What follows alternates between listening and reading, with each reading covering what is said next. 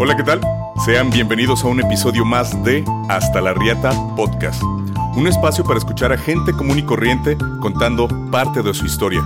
Momentos dolorosos y otros quizá no tanto, pero que en algún momento dijeron, estoy hasta la riata de esto. Este es el único podcast en el cual nos encontramos a dos cuadras de una estrella de la muerte aquí en Guadalajara y todos los camiones están pasando afuera de nuestra casa y aún así nos animamos a grabar. Porque, pues bueno, uno tiene que entregarles esto que a ustedes les está gustando tanto por consumir. Y recuerden, yo soy Eric, el greñudo prendido. Hola, hola, y yo soy Luz Valdivia. Bienvenidos a otro episodio Sí, pero no veas así. Es que no sé qué es una estrella de la muerte. así le llaman a una intersección que está aquí. Ah. A todo el cagadero que hicieron acá por poner su, su monumento. Adelantito. Adelantito de las nueve esquinas. Más, más abajo. Este, pues bienvenidos. Antes de comenzar, les voy a pedir por favor que le den like y se suscriban porque ya hemos visto mucha respuesta de parte de ustedes. Hay muchas vistas en los episodios y en todas las redes, pero no, no se suscriben. Entonces, por favor, háganos ese paro y suscríbanse. Y tampoco le dan like. Y tampoco le dan like, así que por favor, denle like. Recuerden que es gratis. Sí, no les van a, no, no tienen que pagar nada. Si no les gusta el episodio, de todos modos, déjenle like.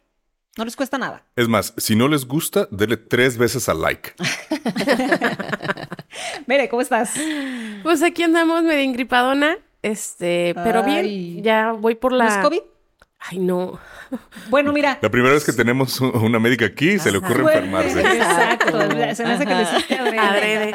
No, es como mi que tercera, octava enfermedad, enfermedad del año. ¿Del año? Si te enfermas como tres veces al mes.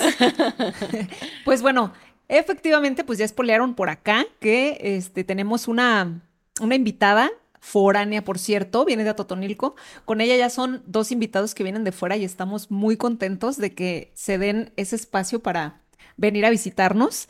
Y eh, pues bueno, ella es Claudia, es médico y pues viene a contarnos pues todas esas aventuras que se viven en el hospital, pero también pues toda su preparación porque pues ya antes nos estaba platicando que no es nada fácil y pues eso queremos saber. Claudia, bienvenida, ¿cómo estás? Muy bien, muchas gracias Lucy, Eric, pero muchas, este, mucho gusto y encantada de estar aquí con ustedes. Gracias muy bien. por invitarme. Eh, gracias a ti. Eh, pues vamos a, comenzar. Eh, ¿Cómo es de que se te da esto de estudiar la medicina? ¿Tenías este, algún antecedente? Eh, ¿Habías visto algo que te llamara la atención? Spoiler, son familia. Ajá, yo lo quería decir. No, ya de una vez que sepan que ya se conocen desde antes. es mi prima, pero bueno, lo que yo recuerdo es de que no hay nadie que haya estudiado medicina, ni siquiera hay enfermeros. Entonces, pero bueno, ella es otra generación, a lo mejor este, no sé, cuando tú estabas niña, veías alguna, algún familiar o, Fíjate, cómo nació eso. Lucy, que ahorita yo estoy recordando que cuando yo era niña, no sé si recuerdes que mi, tía Rosa trabajaba en el seguro. Ajá, sí. Mi tía Rosa, mi tía Rosa era de, este, de higiene y limpieza. Entonces, mi mamá iba mucho que por X causa o inclusive nosotros cuando nos enfermábamos teníamos nuestro médico familiar que era el doctor híjole, ya se me fue, pero bueno, ay, muy querido que, que mi mamá, Silva, Silva Vargas, el doctor médico familiar Silva Vargas.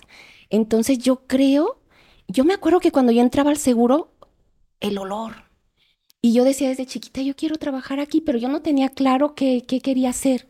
Pero creo que el entrar con el médico, los amigos de mi tía Rosa, todo eso me influyó. Yo creo que fue el haber ido a la clínica uno con mi tía Rosa cuando yo era niña. Entonces, un día dije, quiero ser, quiero ser doctora. Mis juegos eran de doctora cuando trabajaba ¿De cuando... Niña? ¿De niña cuando estabas niña? Sí, yo desde niña yo jugaba con mis hermanas y yo era la doctora, yo agarraba cositas para, para revisar la panza. Y yo desde chiquita, yo quería ser doctora, yo quería ser doctora. Llegué a la secundaria y yo quería ser doctora. Y entonces, eh, para eso yo siempre fui una niña muy aplicada. Pero yo creo, no, no, corrijo, no fui aplicada. Fui una niña que tuvo el, que tuvo la gran ventaja de tener una buena memoria. Entonces yo leía solamente una vez presentaba el examen y sacaba 10. Yo no era dedicada, este, sí hacía mis tareas, era una niña cumplida, era una niña rápida, pero más que nada tenía memoria. Entonces, yo leía un libro y, eh, antes del examen, presentaba el examen, 10. Entonces, 10, 10, 10, 10, 10, 10, 10, 10, 10, 10, 10, 10. Llegué a la secundaria, 10, 10, 10, 10. Y luego, estando en la secundaria, inclusive mi mamá este, nos metió a todas mis hermanas a estudiar secretariado. Yo estando en la secundaria y estando eh, estudiando secretariado, pues era el segundo promedio de la, de la, de la, del secretariado. Creo que fueron otros factores porque yo era niña, por eso es que no tuve tan, no, no pude obtener el primer lugar en, en, secretariado, pero tenía una velocidad de la mecanografía, trrr, nomás se me veía en la máquina, y luego en la taquigrafía y era buenísima. O sea, era, era, no era una niña dedicada, era, tenía memoria, Dios me dio memoria. Entonces, cuando llego a la preparatoria, todavía conservo esa memoria y todavía la ilusión de entrar a medicina. ¿Por qué? Porque desde chiquita yo tenía, tenía eso de, de medicina. Como ese sueño. Y de, y de, y sí, de que iba al seguro y me gustaba el olor. Cuando íbamos con el médico me gustaba eso. Pues a qué olía. Porque hemos ido y bueno, a mí no me gusta ir al seguro, la verdad. Para empezar, yo creo que a nadie le gusta y... Tiene el, olor a lejía, creo que se llama. Hasta ese, el líquido que utilizan como pues, de limpieza. Como, a limpio, porque olía limpio. Pero, pero, un líquido que pues no huele fabuloso. No, pues Del morado, pues, pero huele a eso de esa pues, limpieza de hospital. Como cloro, es, como... es un olor especial. yo, yo, no sé qué producto ponían, pero olía que te gustaba. Me gustaba. Y yo decía, yo decía, yo quiero estar aquí, yo quiero trabajar aquí. O sea, tenía la ilusión, pero nunca pensé que algún día se fuera a volver realidad. Jamás, jamás. Eh, entonces ya seguí yo, terminé mi preparatoria y ándale que se vienen los exámenes para entrar a, la, universidad. Para eso, yo, mi mamá estaba, ella trabajaba en una secundaria. Entonces mi mamá nos heredó sus, sus plazas. Yo ya había entrado a, a, este, a trabajar de secretaria en la secundaria 32 mixta por, por la por Revolución Atlaquepaque. Entonces, yo iba a la prepa e iba a la, a, la, a la, secundaria. Salgo de la preparatoria, hago exámenes a la, a la universidad, teniendo, no tenía muy alto promedio porque también este, siento que debía haber explotado más mi capacidad, pero luego de repente ayer surgieron varias cosas. no, ¿Qué cosas? No, ¿Te pinteabas? No, ¿qué crees? Yo creo que sí influía que no era estudiante de tiempo completo. Yo tenía que trabajar. Ah. Entonces, yo terminé la preparatoria con 96 y 96 para medicina no es bueno este, es la verdad. O sea, un 96 en medicina Pero no 96, es bueno. Oye, lo dice bien triste. Un 96, con 96. Ah, ojalá yo hubiera salido con 96. Bueno, pero 96 para, para medicina, sí, o sea, bueno, los sí. requisitos. Ya haciendo la comparación, pues, pero... Exactamente. O sea, yo estaba en la competencia, pero era, era algo difícil. Eh, por el complicado por el promedio. Ajá, dependía de los exámenes, dependía de muchas cosas. Bueno, y yo, pero yo ya estaba trabajando y de hecho, eh, la verdad, pues no sé si porque mi papá fue es maestro, eh, mi papá ya mi papá Delfino siempre fue director de secundaria y siempre tuvo la docencia en la sangre y todo lo heredamos. O sea, yo entré a la secundaria y también eh, este va a ser otro podcast. En las anteriormente había muchos aviadores, entonces había muchos muchos maestros que faltaban. Yo desde los 17 años daba clases a mí me encantaba ser maestra. ¿Pero de qué dabas clases? Daba clases de inglés, eh, daba clases de física de primero, me encantaba dar Pero en la secundaria. En la secundaria. Ah, ok. Porque dijiste que estabas de secretaria. Mi, puesto, mi nombramiento era oficial administrativo J, o sea, sé secretaria. Pero, este, pero eh, había mucho ausentismo en los, en los maestros y el director nos decía a las compañeras, están las aulas libres, están los alumnos solos, quien se anime Ahí está. Vaya, practiquen. Lo mejor de todo es de que no les tenemos que pagar. Exacto. No, y nadie se, nadie se animaba y yo la verdad a mí me encantaba. A mí me, encantaba meterme al aula y me, me encantó ser maestra, la verdad. Wow. Este, se me daba este me batallar con los muchachos a esa edad. No, es que cuando hayas un canal de comunicación, ellos te respetan, además, ellos te dices que estabas en la prepa. Yo estaba en la prepa. Que eran tres años, cinco años máximo de diferencia, o sea, no, era tanto. Pero ¿qué crees que luego me ponía tacones de chiquita mi mamá? Luego ya nos ponía de, en el papel más grande, que pues, fue también un poco complicado eso. Pero digo, no, no es que no lo, no es que no lo nos sometiera a vestir más grande, sino que yo entendía que yo, que, que, ellos me tenían que respetar, que yo era una persona de respeto. Entonces, creo que sí me ayudó el, mi forma de vestir para hacer, para, para crear esa eh, eh, eh, pues diferencia ¿Respeto? o respeto. Exactamente. El punto es de que yo hago trámites para la universidad y al, llega el primer semestre, voy a ver las listas y no salen listas. Lloré, lloré, lloré, lloré. Bueno, el segundo semestre vuelvo a hacer trámites. ¿Y qué creen? ¿Sí saliste? No, no salían listas. Lloré, lloré, lloré, lloré. Tercer semestre no salí, cuarto semestre no salí, el quinto semestre ya hacía por inercia. Y el sexto semestre ya, ya, este, yo, de, yo la verdad, llegó un momento en que dije, bueno, pues no soy tan mala dando clases, seguramente voy a ser maestra. Entonces, el, ya cuando hice la sexta vez trámites, o sea, tres años, este, trámites, sí, porque yo decía, pues si no es medicina, yo no quiero estudiar nada, o sea, ya tengo la secundaria, ya me quedo acá. Y entonces un día que habla una, me dice una compañera, su hijo también hizo exámenes y ya dijo, ¡Eh, Claudia, estoy viendo tu apellido aquí y estoy viendo tu nombre y no lo puedo creer. O sea, tú ya ni siquiera fuiste a checar las listas. yo no fui, eh, mi compañera de la secundaria, ella fue compañera, la ella fue la que me dio la noticia porque fue a buscar a su hijo. Yo ya ni me acordaba cuándo salían los resultados. Voy a ver y que ella estaba en listas y yo no lo podía creer. No, hombre, pues fue hermoso, o sea, fue una noticia bien padre. Entonces, ya entro a medicina, pero no salí, de, no salí del trabajo. Yo estaba estudiando y trabajando. Mm. Entonces, fue algo muy complicado para mí porque yo estaba acostumbrada a ser la primer lugar, a la número uno, la que tenía siempre las calificaciones más sobresalientes. Pero pues en aquel tiempo con los problemas familiares, este, nos, este, mm, de repente vivimos en Moctezuma, y allá para, para, este, para Plaza del Sol. Y yo trabajaba acá en Tlaquepaque. Entonces, eh, me levantaba a las 5 de la mañana, tenía que tomar el camión a las 6 y luego entrar a las 7 a la universidad y luego salía a las 3, me iba al trabajo, salía a las 10 de la noche, me iba otra vez, llegaba a la casa como a las 11 de la noche. ¿A qué horas diablos iba a estudiar?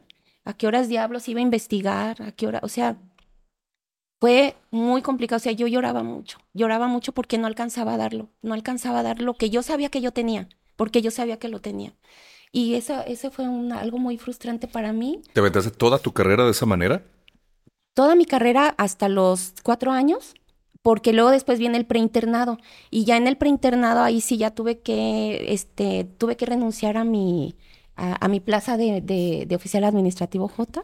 Porque yo lo pienso, no sé, corrígeme, porque híjole, pues me heredó, me heredó mi mamá, pues ese puesto, ¿no? Como se hacía antes. Ya tienes un puesto en el, pues, en el gobierno, es un puesto de gobierno. Pues entonces solamente lo puede obtener pues el familiar directo a quien se lo pases. Y perder como esa... No, fue... No, esa oportunidad. Fue, muy difícil renunciar esa, a esa plaza porque mi mamá luchó mucho para que nosotros nos quedáramos con esa plaza. Y, la verdad es de que yo no supe manejar las cosas. Yo, este, por, eh, en esa época, antes de entrar a la carrera, yo me tuve que salir de la casa. Entonces estaba viviendo con mi hermana y este, cuando entro yo a la carrera, este, no, todavía estaba, perdón, cuando empiezo a, la, la, a que ya no puedo trabajar, este, como que el director de ahí me manipuló, yo estaba niña, estaba, no niña pues, pero era muy inocente, yo no tenía mañas ni nada, y me hizo que firmara una renuncia. No estaba mi mamá, nadie supo, ni mis, ni mis hermanas, ni nada. Y, y mi lógica era, bueno, si yo no puedo estar ya en la secundaria, que alguien más ocupe mi puesto, porque efectivamente yo no lo iba a poder hacer. Lo que sí hubiera podido aplicar, por ejemplo, ahí era una licencia o sea, a lo mejor yo hubiera podido tener una licencia y a lo mejor este me pude haber casi, ya casi me andaría jubilando de la Secretaría de Educación Pública, pero pues me comió viva el maestro y yo también por falta de comunicación con mi mamá y con... Pero igual iba a llegar el momento en que ya no ibas a poder sí me queda claro. ahí, ejercer ahí tu trabajo sí me queda claro. Pero, también se agandalló y no hubieras podido pasarlo a otro familiar Mm, pues a quién se lo pasaba. Yo no tenía hijos, estaba jovencita, estaba. ¿Pero algún hermano no se puede? Mis hermanas ya también, yo era, yo era la menor, seguía el güero. Mi hermano yo le llevo cinco años, ellas ya estaban trabajando. Betty estaba en ingeniería química, Vivis en comunicaciones, Nelly en, en, en idiomas, este, no había quién. No había quién. Ajá, y se perdió. Eh, pero bien, pues como dice Lucy, eventualmente yo, yo no iba a poder. En un preinternado no se puede, o sea, no, no podía hacer eso porque empezaron ya las guardias ABC. A ver, ahí sí es bien importante, ya nos platicaste un poquito en la, en la plática previa. Váyanse a patreon.com diagonal hasta la rieta podcast para que chequen esa plática previa. Y eh, pues bueno, uno sabe que pues los cuatro años es pues puro teórico, puro teórico, exámenes y chingarse librotes y aprender un chingo de cosas y órale, Sí. ya acabas tus cuatro años de carrera. sí. Ahora, ¿qué le sigue? Viene el internado. ¿Qué es eso del El internado? internado, literal, es como inter- te internan en un hospital, te asignan un hospital en donde tú haces ya guardias eh, eh, ABC, o sea, guardias cada tercer día. Te quedas un día, sales hasta el día siguiente y sales tardísimo. Entonces, en esas guardias, este, uno, yo, es una etapa muy difícil, es una etapa donde, ahí es donde empieza Ay, me da coraje, pero digo, va uno, lo, lo saboreas, estás allí y como que es un dolor que lo disfrutas, es raro, porque tú ya sabes a lo que vas. Se manejan como si fuéramos militares. Haz de cuenta, es- están, están los internos, pero está el, el, el MIP 1 y el MIP 2, o sea, médico interno de pregado es médico MIP 1 y MIP 2, o sea, seis meses es MIP 1 y MIP 2 es, es, es segun- es, eh, otros seis meses. Entonces, el de seis meses ya tiene jerarquía sobre ti. Entonces, él te puede mandar a ti. Aunque Y sean entonces, sí, igual, ¿no? aunque Se seamos iguales, pero ya no. Esas cadenitas, ¿no? Me Ajá. imagino. o sea, yo llegué y a mí me trataron de la chingada. Ajá. Entonces, ahora los Ahora nuevos voy te a voy a tratar de la chingada a ti. Y así Así, nos vamos. así, así. Y luego, des- y luego ya están ahí también en formación los de los especialistas, R1, R2, R3, R4. Entonces, el, el R4 es el mero chipocludo que manda a los de abajo. Entonces, los de abajo, si no quieren hacer algo, el interno, los, internos eh, somos los que hacemos, éramos los que hacíamos el trabajo más sucio. Este, si ellos no tienen ganas de hacer notas, o sea, nosotros éramos los que hacíamos las notas, eh, cambiar las ondas. Claro que eso implica aprendizaje. Yo lo agradezco mucho porque es aprendizaje, pero sí había abuso. Yo creo que sí había abuso desde los médicos de base con los residentes y luego los residentes hacia nosotros. Desde el abuso desde las horas, ¿no? Yo, yo No, cu- es la que es primera vez que, me es contaron eso, o sea, ¿por qué? O sea, ¿cuál es el motivo de estar tantas horas? O sea, el desgaste mental, el desgaste físico, Físico. el emocional de, de no, tener una vida social. Ajá. O sea, ¿por qué tantas horas? Porque somos mano de obra barata. Porque es la Pues, realidad. gratuita. Y gratis. Ah, es mano de obra. O sea, ponle- Bueno, ponle están que nos aprendiendo, está- ponle que estamos, Están exacto. aprendiendo, pero- Estamos aprendiendo, pero es alto el costo que tenemos que Sí. pagar. Porque eh, ah, si bien hay médicos, por ejemplo, la mayoría de los médicos están en la mañana, pero eh, te pongo un ejemplo. En piso puede haber este cuatro internistas en la mañana, cinco internistas, pero en la tarde ya nada más hay dos. Entonces, ¿cómo el, el dos médicos van a sacar todo el piso? Pues, ¿qué se tiene que hacer? Apoyar de, de los residentes y de los internos. Oye, ¿y si no hubiera residentes, si no hubiera internos, no se sacaba la chamba, no se podría. No podrían hacer los médicos de base todo el trabajo que, que hay que hacer para el paciente. No hay personal suficiente. Entonces, nosotros terminamos haciendo el, el trabajo. Todo eso. ¿Y a ti sí. dónde te tocó? ¿Dónde lo hiciste? Yo hice mi, mi preinternado, el preinternado se hace en octavo semestre que ya empieza uno a hacer prácticas. Yo lo hice en el Civil Viejo, un hospital hermoso. Aprendí muchísimo. Todavía sueño en ese hospital, me sueño. y luego hay puentes. Dices hermoso, yo la- una vez que fui, ay, a mí se me hizo muy tétrico. A mí me encantaba. Sí. Como médico es algo. Bueno, si le, le gustaba el olor. ¿eh? El olor, ya desde ahí. No, no, no te puedo decir, pues esa era la vocación, ya es la La- vocación. yo creo, porque sí, pues no era muy, no era muy bonito porque no hay, no hay cuartos ahí, son salas grandes y están de- divididas por cortinas prácticamente. Aunque ya, por ejemplo, en, en los hospitales sí también eh, eh, parecería que eh, sucede lo, sucede lo mismo porque están en una habitación cuatro o tres pacientes y se dividen por Ay, o sea, cortinas. son como las que se ven en las películas. Esas salas sí, de las, de las de Exactamente. guerra y ¿Nunca has todo entrado? eso. ¿Nunca has No, entrado? nunca. Wow. Mira, simplemente entré para ver los, los murales que hay ahí, ya con eso. o sea, sí, obviamente, pues hay mucha gente ahí, pero sí, así de, como de esas de guerra. Y, sí. Sí. Así como si estuvieras viendo una película de la Segunda Guerra Mundial, así está el guacalón, así. así aquella sala enorme y lo, las camitas divididas con cortinas. Entonces, de repente sí hay áreas especiales, específicas, por ejemplo, para VIH, para cáncer, para eh, este, hay diferentes áreas que sí tienen una sala específica, pero lo general está así en, en esas salas grandes, divididas por, por cortinas. Pero como nosotros como médicos en formación, fue algo muy bonito, aprendimos muchísimo de tantos casos que hay, de tantas cosas que ver, tantas cosas que aprender, tantos médicos tan sabios, tan hábiles, tan... No, no, no, no era ahí hermoso a mí. Digo, yo sueño todavía y sueño inclusive un puente porque mi internado lo hice en la, en la, en la 46 del Seguro Social. Entonces en mi sueño yo hago un puente y, y me voy del hospital, de la 46 al civil, que son dos cosas diferentes tanto por su estructura por, como por todo, porque el civil es de la Secretaría de, Salud y, y, la, y la 46 del Instituto Mexicano del Seguro Social. Entonces son dos instituciones muy diferentes. El manejo es muy diferente también y, y las áreas físicas también son distintas. Entonces, este, eh, mi internado lo hice en la 46, igual, saturado de gente. Eh, yo me acuerdo, a, a, mí no me gusta comer rápido, a mí me gusta disfrutar la comida, yo prefería no comer el médico de base, tienes 15 minutos para comer. No, yo no puedo comer en 15 minutos, yo no puedo comer en 15 minutos. En urgencia sobre todo se daba eso. Ya, por ejemplo, en piso ya se podía hacer más, este, de que te dieran más chance de que te tardaras un poquito más de comer.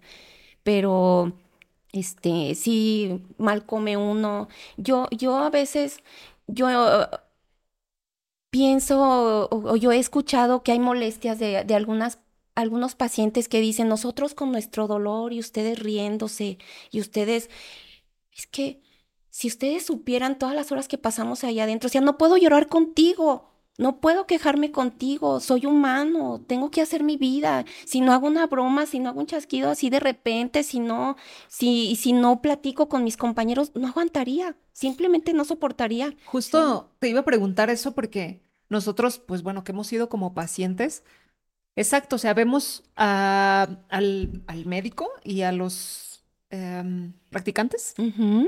Que eso es, por ejemplo, ese sería como el papel que tú estabas desempeñando en ese momento. Sí, era, yo estudiante. Estudiante. Estudiante. Y pues sí, o sea, uno los ve así como que, ay, pues ahí nomás se andan paseando, ¿verdad? Se andan paseando de un lado atrás del médico y mira el médico acá. A ver, y esto que ya sacan su, su reporte y le dicen, y pues nomás andan paseándose de aquí a allá.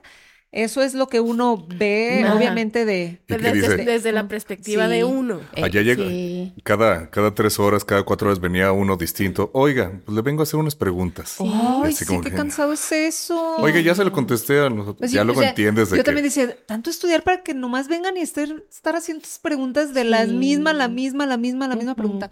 Por cierto, ¿para qué hacen tantas veces esas preguntas? Yo creo que lo que pasa que depende el, el médico, por ejemplo, tú llegas con la asistente, ella te tiene que preguntar algo, llegas con el interno, él te tiene que hacer sus propias preguntas para, para él hacer su Pero son preguntas, por ejemplo, de pues nombre, edad. ¿Practicas alguna religión? este, ¿Cuántos hijos? O sea, son cosas que a lo mejor pudieran tener que pueden copiarse. y, ya tenerlas ahí Mira, en, el expediente. En no, no por qué preguntarles todo el tiempo, ¿no? En teoría cuando estás, cuando tú ya tienes un, ya hablando de ya en mi formación, ya como médico, tú, a ti te asignan este, un consultorio y tú tienes un universo de pacientes. Entonces, tú eres un médico de cabecera y el, el, paciente ya te conoce y tú conoces a tu paciente. El médico hace una historia clínica, el cual, como dice Eric, copia uno y lo, y lo, va, y lo va transmitiendo. Pero, ¿qué pasa cuando, cuando ese médico sale de vacaciones, cuando ese médico se incapacita, cuando todo, el médico que llega otra vez. Podría ser que copie y pegue. De repente yo eso hago, eh, veo, me tomo un tiempo para ver un poquito los antecedentes, pero ¿cómo crees una consulta en 15 minutos? Estar leyendo los antecedentes, pues creo que, que a veces lo más importante lo preguntas otra vez. Porque si lo lees o si lo, si te regresas a las notas anteriores, no podrías terminar la consulta. Pero no terminan las consultas en 15 minutos, porque cuando yo he ido a consulta, pues sí, a veces es una hora. No, hasta una hora se avientan con un paciente y yo así como de... Pero pues, según eh, tú sacas una cita en, en línea, es, cada 15 minutos. No me dan citas. Órale. Nunca me han dado citas de verdad y me dicen, no hay citas disponibles. Jamás he, he podido sacar una cita en mi clínica. Ya luego. En el Seguro Social hay tres formas de sacar cita. Hay un 01800, que cada, que de este, no me lo recuerdo el número, y, y hay una página de internet y es yendo de espontáneo el mismo día. Entonces siempre se dan eh, eh, ocho, prácticamente son ocho lugares para los pacientes espontáneos en cada consultorio. Ay, no, porque aquí nada más, si ya, si no eres de los primeros tres, ya no te va a atender y vete a la unifila. Por eso. de- Pero esa es unifila, La- esa es la precisamente. unifila. la- es la unifila. La unifila es de que te quedas como espontáneo. Y Ah, entonces, ajá, precisamente. Y a quien te le toque, pues Sí. ahora. Sí, le toca a cualquier... Entonces, por ejemplo, aunque, ca- aunque el médico familiar tiene el universo de sus pacientes, pero si tú no- vas ese día, posiblemente te vaya a ver otro médico que no te conoce. Entonces, te tenga que volver a hacer las mismas preguntas porque tiene que volver a, a crear, a, a armar su propio diagnóstico. A mí se me hace eh, mi especialidad, que es medicina familiar. A mí me encantó lo primero que me encantó de la especialidad es de que no te limitan a un grupo de, a un grupo de personas. O sea, nosotros vemos niños, vemos embarazadas, vemos viejitos, vemos grandes, vemos chiquitos, hombres, mujeres, todo. Pero tienes, imagínate que tienes la, tienes que tener la capacidad de razonar y de hacer un diagnóstico y de hacer y, de crear una estrategia para, para poder ayudar a ese paciente, ya sea eh, enviándolo a segundo nivel o, o ver con- cómo lo vas a solucionar, qué estudio le vas a pedir. Tienes que pensar rápido y creo que básicamente para eso nos capacitan en la especialidad, que de- no está de sobra que lo mencione. Yo pensaba que era una especialidad que, que el Seguro Social se había inventado para crearse o el- su derecho de admisión a, la, clínica, pero resulta que no. La medicina familiar es una especialidad que se fundó en Canadá y que, se, que viene desde hace muchísimos años. O sea, es- este tiene, es a nivel mundial. La medicina familiar es una especialidad a nivel mundial y que realmente la mayoría de las personas no conocen. Entonces, eh, a mí se me hace muy bonita por eso, porque a mí no me limita. Por ejemplo, a mí me ha tocado compañeros oftalmólogos que les revise a sus hijos, porque ya no saben dosificar para una gripa, para una diarrea. Este, por ejemplo, yo, este, yo soy capaz de, de, de, de hacer una reducción cerrada de una, de una luxación. Este, yo sé, por ejemplo, no sé, a lo mejor puede hacer poca cosa, pero no es poca cosa, quitar cuerpos extraños de los ojos, este, o, o por ejemplo, en gastro, o sea, nosotros nos metemos a las, tenemos que dominar las 10 enfer- enfermedades más frecuentes de cada especialidad. Cosa no fácil, ¿verdad? Entonces, es todo un reto ser médico familiar, no es cualquier cosa el que tú te sientes con un médico y ese médico decida tu destino, de cómo se va a manejar tu salud. Entonces, sí tiene que tener uno un adiestramiento, una facilidad para diagnóstico, o sea, tiene, es una, es, es, es eh, muy bonito, pues es algo muy bonito. Ay, muy- mi médico no tiene esas capacidades. O sea, es lo que iba a decir. Ahorita voy a pudiera decir algo. decir Ojalá que eh, tu así. médico familiar, o sea, con en referencia a lo que tú le dices que sientes, en lo que te revisa y todo eso, pues es como echarse un volado a ver si los diagnostican bien. A ver, no, la No. medicina no es un diagnóstico, no, no es un volado. La medicina es una ciencia. Entonces nosotros, nosotros nos ah, para eso nos enseñan. Pero eh, si no lo haces, pues ¿cómo vas a saber? O sea, yo, por ejemplo, me, me comentaba Lucy Sí. tras bambalinas que su médico, ¿puedo? Su me- bueno, que hay médicos sí, que sí, no sí, revisan. O sea, no que hay médicos, que hay médicos que no revisan a sus pacientes. ¿Cómo Pero dijiste yo- que son los médicos qué? Legistas. Son O sea, médicos sí, legistas. Porque también la mía hace lo mismo. Te ¿Pero ven sabes de por qué son de leje- legistas? Son de lejos. Ajá, así. no, y Porque así, te ven de lejos. piernas y ¿y qué siente? No, pues es que siento esto, me duele esto. Mm, ¿Y qué más? Y, o sea, cosas así que em, yo digo, ay, esta señora no me Oye, mi revisar". médico a mí me dice, ¿qué quieres que te dé? Ah, ¿Qué medicina? Mm. O sea, oh, cabrón, pues, Pues tú eres el tú eres el médico. médico. Sí. Tú eres el médico, Y de repente le digo, oye, ¿me puedes agregar? Una vez le pedí de esta pomada del azar. O sea, pues, iba yo, eso normalmente lo dan pues cuando uno lleva a los niños y eso. Oye, ¿me puedes poner? Sí, claro, ¿qué más? Y yo, Ujú. Ah, pues mi, mi marido necesita un losartán de una vez, póngalo para que ya no se dé la Para que ya vuelta. no venga. Ay, Fíjate, yo, yo creo que ahí pues ya es cuestión de ética y de moral. De cada, de cada médico, Vero. ¿Qué te puedo decir, Vero? Vere, Ya la regué. Yo, yo me quedé, ya, brincamos a, algo. Sí. Yo quería terminar tu, tu historia de, preparación. Sí. Bueno, entonces dijimos cuatro, cuatro de estudio en la escuela, luego es un año de... Un año de internado. Nos quedamos en el año de internado. En el año de internado. ¿Y luego qué sigue? El año de internado después viene la aventura del servicio social, que es, es algo que la gente no se imagina cómo, mira, creo sin temor a equivocarme, no son todos los casos, pero la mayoría de, la, de los médicos este, venimos de, eh, de, de, nuestras casas, de nuestros papás, nos chiquean, nos cuidan, nos... Este, entonces vas a un servicio social lejos de tu familia, es la primera vez que te separas de tu familia, es la primera vez que, que, que, vives sola. Bueno, a lo mejor ya mucha gente ya lo ha hecho, yo ya lo había hecho sola. ¿Te tocó en zonas rurales? Porque yo he escuchado que los mandan hacia zonas rurales o bien apartadas de la ciudad y mm. que es muy peligroso incluso para los médicos. Cuando yo, cuando yo, este, cuando yo llegué, cuando yo escogí, porque tú escoges, vas eh, escogiendo por promedio. Yo ya tenía en la mente lo que yo quería. Yo quería Navidad de, eh, una población que se llama Navidad de Puerto Vallarta. Entonces, lo comenté con mi compañera lo bonito que estaba. Y entonces, cuando yo voy a escoger mi, mi, mi plaza, mi base, mi, plaza no, eh, mi plaza, pero no mi base, que me la ganan. Y mi mundo se cerró. Uy, yo juraba que nadie me, me iba a tocar Navidad porque nadie quería Navidad. Entonces, Mm, simplemente yo ya tenía el de atrás, yo tenía que escoger pronto y me, yo dije, dame el número 100. Ni supe dónde era ni nada. Número 100, Aguijuyo, ah, municipio de Tecalitlán, Jalisco. Ah, dije, pues Tecalitlán, Jalisco, aquí está como hora y media, ¿verdad? Llego y luego está el doctor Rebolledo. Y ya me pasa, doctora, usted va a Aguijuyo y se ríe. ¿Sí sabe dónde está, doctor Aguijuyo? Le digo, no, doctor. Pues Aguijuyo todavía está como a cinco horas de aquí, doctora. Yo... Es una población de puros delincuentes, es una población que apenas tiene dos años con luz, es una población, este, bueno, me pintó lo más horrible del servicio social. Termina y le digo, ¿me puedo cambiar? No, doctora, ya no se puede ya cambiar. Dijiste, ya dijiste, ahora te. Sí. Entonces yo llego al servicio social, efectivamente. Con miedo.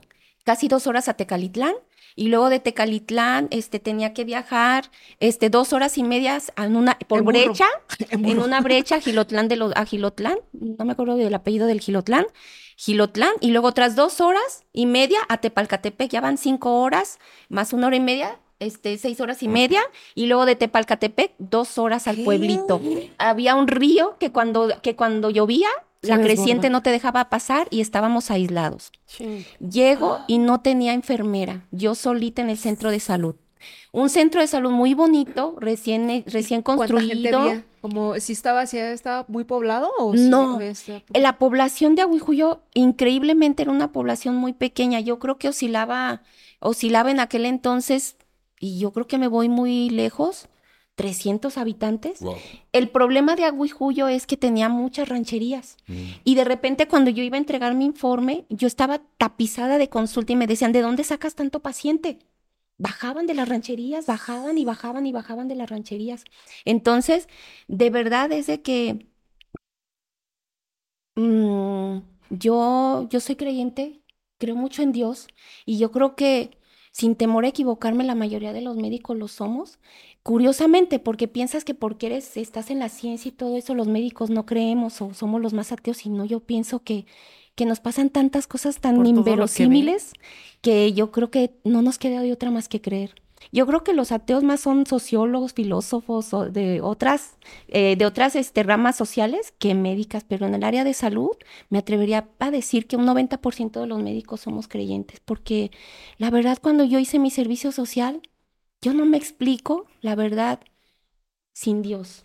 Yo no me explico, Él era el que hacía las cosas, yo era una niña que acababa de salir de la universidad, hablando de negligencias cometí muchas no sabía realmente, eh, no tenía a ciencia cierta lo que estaba haciendo, no tenía enfermera, estaba yo solita contra el mundo. Este, era, efectivamente era pura gente que se dedicaba a sembrar marihuana. Este, alcohólicos. Ahí en, en eh, yo a ese pueblo le, lo llamo Sodoma y Gomorra. Para mí fue Sodoma. Ahí vi lo peor de la vida, lo peor. está, es un pueblo casi de más de ocho horas, alejado del mundo. Entonces ahí, este, ahí había de todo, había este incesto, había este droga, ah, las niñas eran, no había, o sea, poca televisión y todo eso, entonces eran bien precoces, sexualmente eran muy precoces. Eh, entonces, sí. ¿Y tenían escuela? Ni Sofilia. Ah, la sofilia. Uh, la sofilia ahí. Oye, pero eso yo he escuchado que se da como muy seguido en los pueblitos. Pues es que es que es una cultura. Pues es que es cultural, o sea, para ellos, o sea, eh, tú ves a tu tío que se está metiendo con la burra, entonces pues entonces estás empezando... Con la burra de tu tía. con la burra, de tu tía, Con la burra de la vecina, esa burra. La burra es así a Doña María, así le dicen. La de la esquina, con la perra. Oye, pero... Ya Sofilia. Pues que, que, el, burro no se meta con, con la tía, ¿no? Porque si no le va a ir mal. Ahí sí no, ahí sí no. O sea, ahí fue, digo, tu experiencia en, en tu internado... Pues también me imagino, wow, sí está, ya, ya veo sangre, ya veo cosas, ya es, ya no es papel, ya esto, y, pero ahora ya tú sola Exacto, porque ahí en el internado pues está el hospital, están los residentes, está el médico de base y no está sola, no te dejan sola. Bueno, excepto en la Toco que atendía en promedio ocho partos por, por día y mi récord fue 21 partos en, en, 12 horas. 21 partos en la 46 en 12 horas. O sea, salía de una, cachaba al otro, cachaba al otro, cachaba al otro. 21 partos en un día, ese fue mi récord, pero promedio eran 8 en 12 horas. Entonces, pues ahí aprendes o aprendes. Sí. Imagínate. ¿Aprendes o aprendes? ¿Y allá vivías en ese pueblo?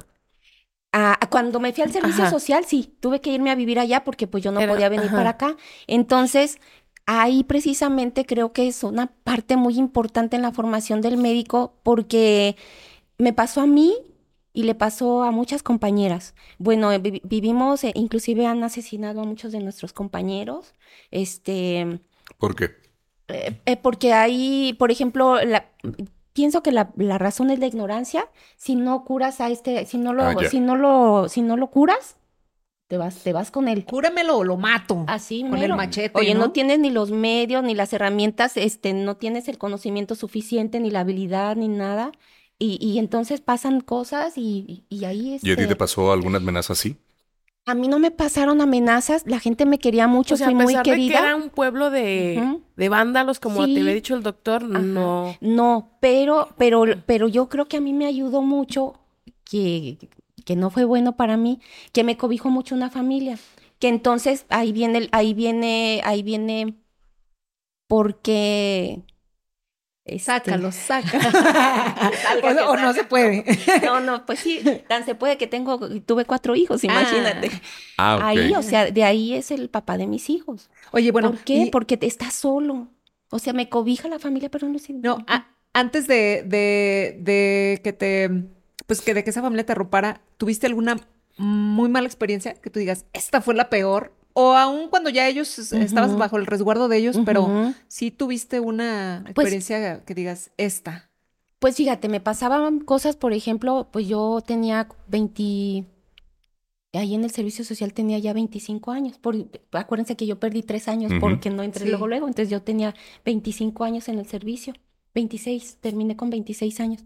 Entonces, entré de 25 años y, por ejemplo, llegaban, yo sin enfermera, llegaban los hombres, es que tengo, tengo granitos en mi pene, entonces yo inexperta, pues hay que explorar al paciente. Eh, oh, tengo una hernia inguinal, entonces, oh, bueno, ellos no decían así, ¿verdad? Pero era una hernia inguinal. Oye, pero lo hacían adrede. Lo hacían adrede. Ahora que yo soy grande y que digo, lo hacían a propósito, lo hacían a propósito para que yo los viera, para que, para que los, este, los, los tocaras, los, tocaras. exactamente. Y, y luego eh, ahí, pues sí, creo que está mal.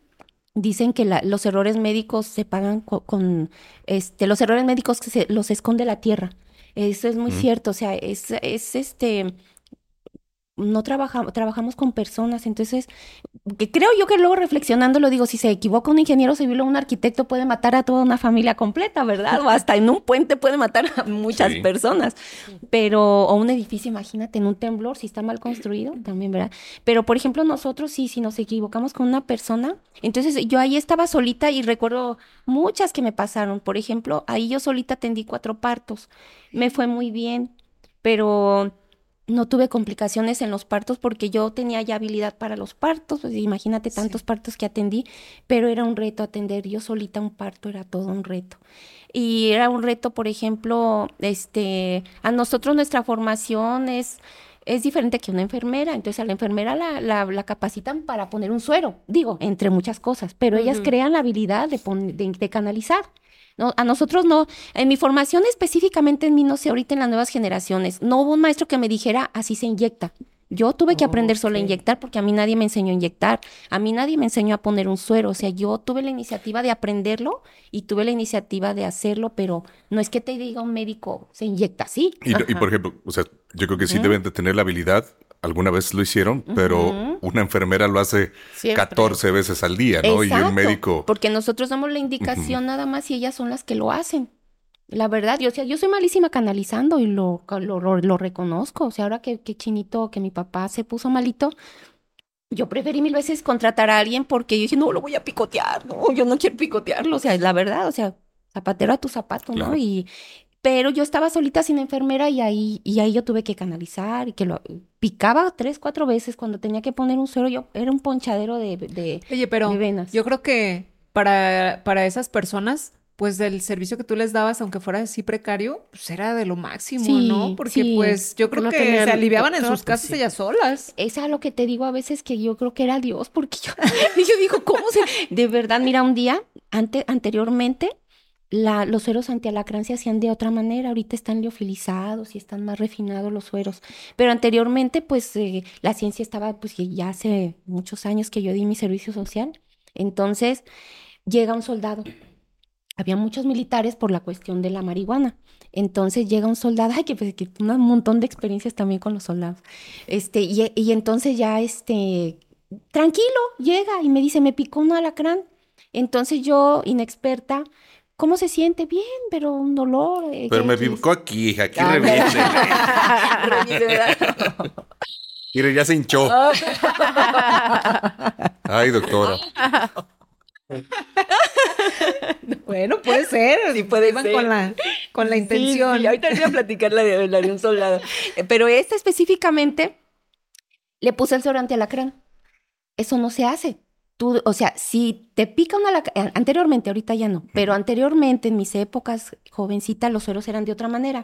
Entonces, yo no lo sabía, yo no tenía experiencia y no me había tocado. Llega el paciente, le picó un alacrán y para eso se ponían malísimos. A mí cuando me decían piquete de alacrán en aquella zona eran tóxicos, se ponían malísimos, se ponían a morir. Entonces yo oía un piquete de alacrán y yo me ponía a temblar porque yo estaba solita y tenía que resolverlo. Llegaban niños, o sea, un niño me lo tuve que llevar casi muriéndose porque no lo podía canalizar, simplemente nunca le pude hallar una vena para ponerle poner el suero. E intramuscular fue difícil su absorción, entonces se me estaba muriendo el niño. Pero, pero el de este, el de este soldado le puse el suero alacrán y que me hace un shock anafiláctico y me empieza a convulsionar y a caer en paro ahí y yo solita ahí. Entonces, ahí lo tuve como poniéndole lo que Dios me daba a entender. Y este estuvo ahí todo el día, toda la noche, al día siguiente estaba ya bien. Y es ahí cuando yo digo, fue Dios, yo no fui. O sea, Oye, y el alacrán hacía. Sí, la verdad. ni, yo, este, ni yo, ni eh. yo hice eso. Muchas, muchas, muchas cosas. sí, y, sí. y se alivianó. Sí, yo no sé si fui yo, si le atiné, si fue, o sea, fueron cosas que la verdad increíbles de que eh, me causaron tanta angustia y tanto estrés y pues así vives de repente, o sea, porque eran puras urgencias así de pues feas. pudiste, o sea, ¿se pudo haber muerto? Se pudo haber muerto. Por, pero por, eso que había... Pero entonces, ¿cuál era el procedimiento? El procedimiento era poner un antihistamínico y analgésico para el dolor y esperar a ver si había una reacción tóxica. Mm. Si había una reacción tóxica, lo pones, si no, no. Ah, ok. Entonces yo pongo sin haber una reacción, entonces haz de cuenta que yo le meto el veneno. Exacto. Ok. Pues le metí el veneno y pues, y, exacto. Sí. Imagínate. más venenosa que la la bien venenosa. y la del soldado sí la quiero platicar. A ver, Ay, a ver. Es que Ya empezamos con la, la anécdota. Saquen sus palomitas ahora sí. Con su permiso.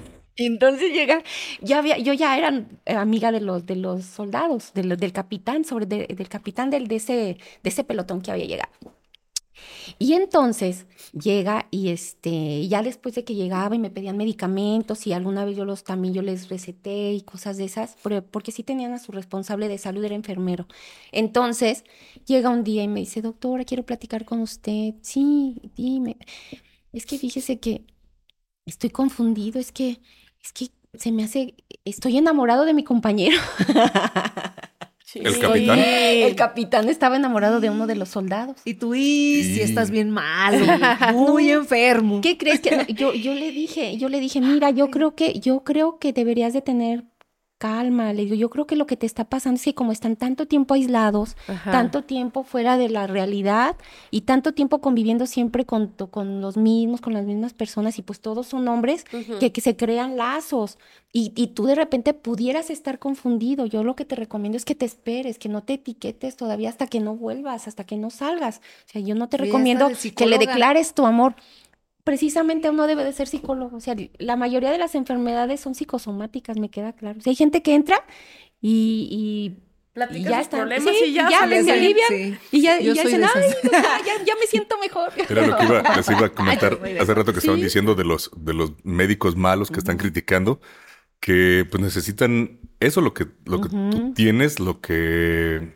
pues ese la comunicación. O sea, puedes tener muy buenos conocimientos. Un saludo al neurólogo de mi, de mi hijo, que no tiene eso. Eh, o sea, que no tiene como ese esa habilidad social. O sea, pueden ser unos eruditos, muchos conocimientos, muy chingón, pero ese, ese tacto, ese... Esa sensibilidad. Esa sensibilidad, ese, ese porque están Empatía. No, y, y, luego de repente imponen porque así muy y pues, ¿qué más te digo? Y le pasa por eso, porque está muy gorda. Y... No me digas eso. Ah, sí, sí, siempre. Eh, bueno, no sé si a ti te lo dice tu médico, pero tengo otra, una, una amiga que, pues sí está, está, tiene sobrepeso. Y todo lo que le pasa, o sea, es, pero así. Ah, es que es, porque estás gorda. ah, es que, es que es porque estás gorda. Y lo peor de todo es que ella dice en forma que el médico está gorda. Está gorda. Pues claro. Entonces, pues yo le digo, ay, no, qué horror. Sí. O sea. Pero volvamos al amor. Ah, sí, a ver, volvamos a la declaración. al amor marcial. Al amor. amor marcial. Soldado pues del amor. Pues ah, ahí en mi servicio social yo la tuve que hacer de psicóloga, la tuve que hacer de veterinaria porque no había veterinarios. Entonces luego de repente me hablaban y realicé cesáreas en perros. Este, luego este tuve que eh, saqué becerros y es que me mm. decían, "Doctora, es que si no es usted quién?" O sea, no hay veterinarios ni hay nada. Entonces, hacía ¿Cómo le hacían entonces cuando cuando no había, digo, antes de que tú llegaras? ¿Cómo le hacían? O sea, pues ahí lo que se, pues, se perdían, ajá, se perdían. Eh, digo, no lo hice muchas veces, fueron, realmente fueron contadas porque pues no es mi área. Yo les decía, es que yo no sé, ¿verdad? Y no tenía ni tampoco lo, lo, adecuado para, para hacer eso y ni lo sabía. Pero yo lo hacía pues parecido a lo que hacía con los humanos. Entonces, pues bueno, ahí este, ahí más o menos. Pero fue una época, fue una época muy bonita y fue una época también en donde fue muy difícil, muy difícil para mí porque ahí conocí al papá de mis hijos. Entonces yo siento que, que, que es, es, el punto es que, que está uno desprotegido. Llega uno inocente, llega uno solo de repente contra el mundo, tanto médicamente como socialmente, como todo. Entonces, mm, fui, eh, decía, llegó una señora un día porque es que yo me, casi como a los dos meses de que entré al servicio, me lo hice novio. Entonces, un día con rápido. sí, llega un día con el doctor Rebolledo y me dice, doctora, andan diciendo que usted se encierra con los hombres en el centro de salud. Pues es que quieren que le revise ahí. Pues yo, pues yo qué hago. con picaduras, tengo que ver. Exacto, tengo que explorar. Pero a mí yo me sentí tan, me dio tanta pena que yo cuando llego, yo termino a Rafael. Entonces yo digo, no, le digo, yo vengo, yo estoy comprometida con mi carrera, yo quiero hacerlo bien, yo, yo vine a ayudar a las personas y entonces lo termino. Pero en eso, en, el, que lo termino, pues él hizo mientras pues su luchita, obviamente. Entonces ya cuando me iba a ir, dije, bueno, un mes me lo voy a hacer novio. y entonces volvimos como un mes antes de que, antes de que yo me fuera. Entonces ya termino mi servicio social. Este, ¿Cuánto es, Un año. ¿Un año igual? Ok. Oye, pero ibas y venías, ¿no? O de tan lejos no tenías la oportunidad de, tan lejos a de tan lejos a lo mejor en promedio de, de, un mes y medio a dos meses y venía acá con mi mamá. Sí, pues es que eran más de ocho horas de camino y pues tengo, o sea, tenía que salir el sábado para venirme pues el domingo porque tenía que entrar el lunes, pues ahí como cómo le haces. Y luego que no subiera el río porque si no ya no pasabas. Y luego que no subiera el río porque si no ya no podías pasar, exacto, precisamente. Entonces sí eran, sí es muy, eh, eh, sí es una etapa bonita porque la gente te quiere mucho. O sea, y el sacerdote y yo éramos los chipocludos. Nos ah, respetaban mucho. nos respetaban mucho, nos querían mucho. Yo hice mucha labor social ahí. Yo no tenía enfermera, entonces yo descacharricé el pueblo, lo limpié, vacuné, este, vacuné perros, este, mi, mi red en frío. O sea, yo era todóloga ahí en el, en la, en Aguijuyo. Y a mí me encantó también, o sea, todas las etapas, es lo que te digo, todas tienen, tienen su lado de aprendizaje de, una manera o de otra. Y todas te enriquecen y te hacen crecer como persona y como médico. Y entonces fue algo, es algo muy bueno. Y obviamente, pues como sigues aprendiendo, es un servicio social donde, donde recompensas pues lo que te, lo que te apoyaron en el estudio. Entonces, pues, el apoyo realmente económico pues es prácticamente nulo. Se te dan ahí nada más para los camiones, pero yo todos los camiones que tenía que tomar, que pues que no, no. Si no es porque ahí la gente sembraba marihuana y, por ejemplo, un día llegó un señor y, y, y, a uno de sus rancheros, por ejemplo, le picó un alacrán. ¿Cuánto va a ser? Entonces ya habíamos quedado, pues malita yo para hacer qué hacer, pues tanto tiempo trabajando y estudiando, eso sí, no se me dieron las artes de la casa, ni las artes culinarias, ni eso. Entonces, yo tenía que pagar para que me ayudaran a hacer el, aseo de la, del centro de salud. Entonces, cobrábamos 20 pesos la consulta. Pero, por ejemplo, esa gente agradecida a veces me llegó a dar, me llegaron a dar mil pesos. Por ejemplo, en atendí eh, los partos que atendí, me llegaron a dar dos mil, tres mil pesos, que no era realmente nada para un parto, pero para mí, que nunca había ganado ese dinero, pues era mucho, pues sí. Entonces, y aparte, pues tienen lana, ¿no? Sí, no, pues es que era gente que tenía mucho dinero. Oye, pero a ti te fue, pues, bien, se podría decir, a pesar de pues, todo lo que viviste, porque estabas tú sola, no, no había enfermeros contigo. Pero mencionas que hay compañeros, y yo también lo he escuchado, que sí lo, o sea, o abusan de las chicas. Sí, sí, hay compañeros o los matan. Entonces, mm, ¿Qué, sería? O sea, ¿son diferentes personas? Este, ¿O qué onda? ¿O, por qué piensas que no te tocó una cosa así violenta? Yo creo que, que, un poquito suerte, otro poquito que sí, cada zona tiene eh, su peligro, o sea, hay zonas definitivamente más conflictivas que otras, ya se tienen detectadas, pero pues uno escoge a final de cuentas. Entonces, em, eh, tiene que ver un poquito también con el carácter de la personalidad de cada quien. O sea, por ejemplo, de los médicos que me han ustedes descrito que les han tocado, que qué mala onda que, que les tocó, que les ha tocado. Si un pueblo ya no estuviera vivo ese güey. Exacto. O sea, por ejemplo, yo lo que digo yo, o sea, porque yo nunca tuve esos problemas. Creo yo, no sé, que mi carácter, mi personalidad me ayudó.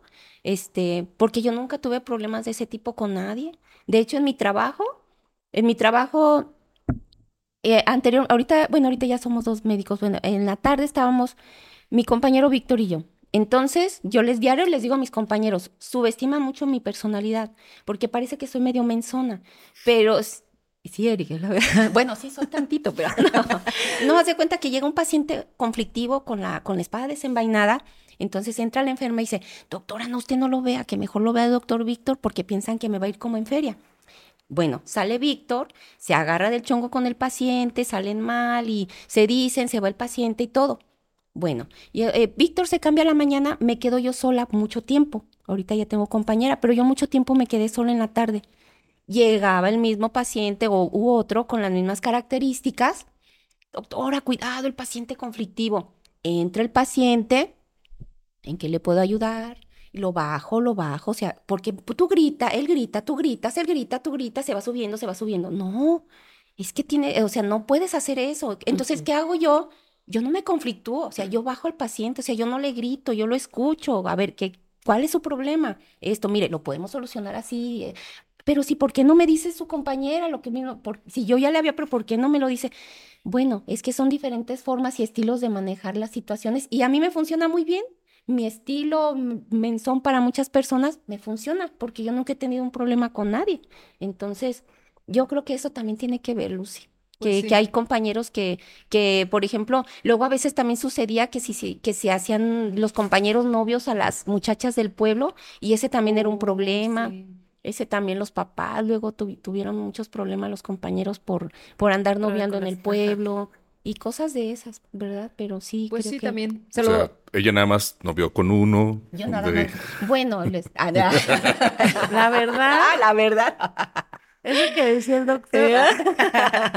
Eso que le dijeron al doc.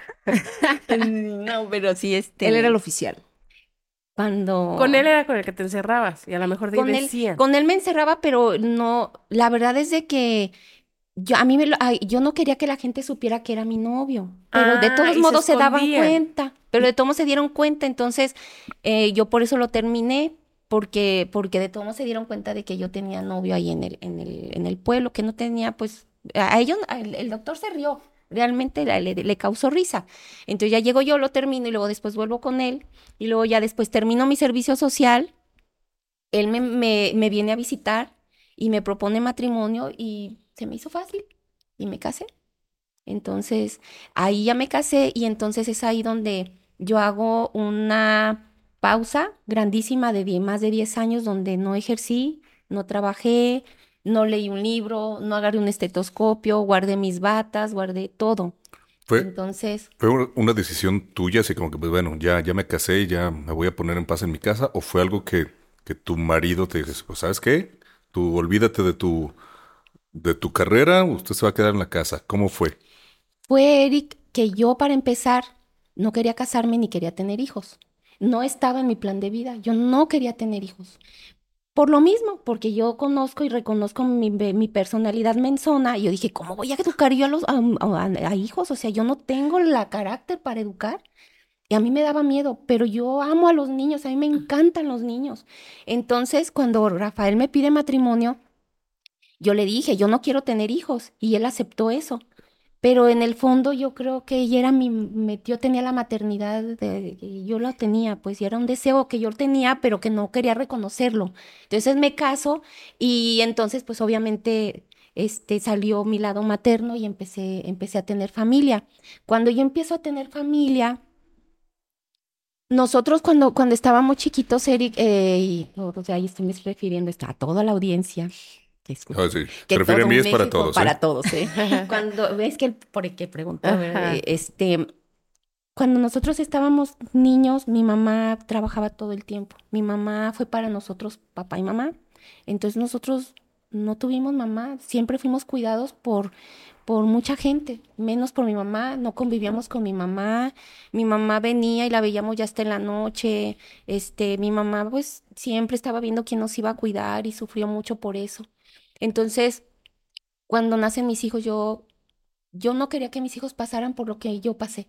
Yo quería que mis hijos no tuvieran una mamá ausente. Yo quería que, yo quería estar con mis hijos. Y mucha gente piensa que porque eh, Rafael eh, este es de pueblo y Rafael no estudió, que era él el que me imponía esa decisión. No, la verdad de todo es de que fue una decisión que yo tomé de no trabajar porque yo me quise dedicar a mis hijos. O sea, no querías que pasaran por lo que tú habías pasado. Yo no quería que mis hijos pasaran, pero sí, pues, sí le cobré factura a esa decisión porque, eh, pues aunado a que, a que fue un matrimonio pues difícil, es un hombre muy bueno, el papá de mis hijos es un hombre muy bueno, pero la diferencia cultural nos empezó a, nos empezó a ganar. Yo, la verdad, yo sí sufría mucho, yo lo tengo que reconocer, yo lloraba mucho, o sea, yo viví en el rancho dos años y me gustaba ah, estar en el rancho. Eso te iba a preguntar, ¿Sí? ¿Tú, allá, ahí donde estabas de médico, ahí, ahí te quedaste? Ahí vivimos tres, tres meses nada más y después nos venimos a vivir a Colima, pero a Colima seguimos en un rancho. Entonces viví, yo viví en, en el rancho por dos años o más de dos años.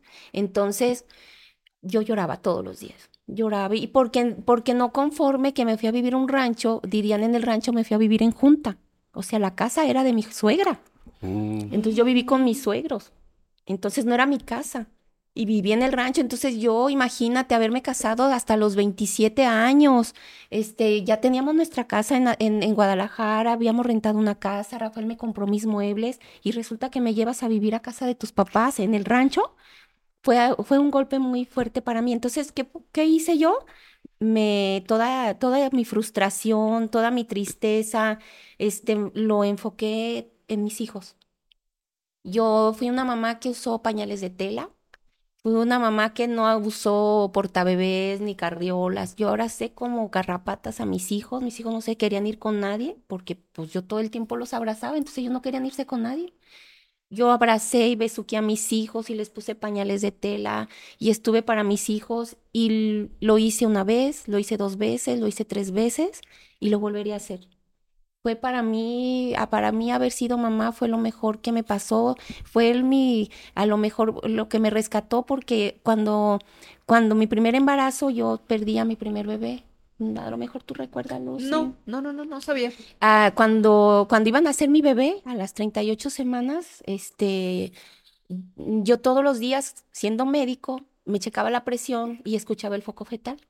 Entonces, en una noche yo llego y no escucho el foco fetal y no lo encuentro y no lo encuentro y no lo encuentro y voy al hospital y efectivamente no había foco fetal. Y pues eran 38 semanas y estaba por nacer mi bebé.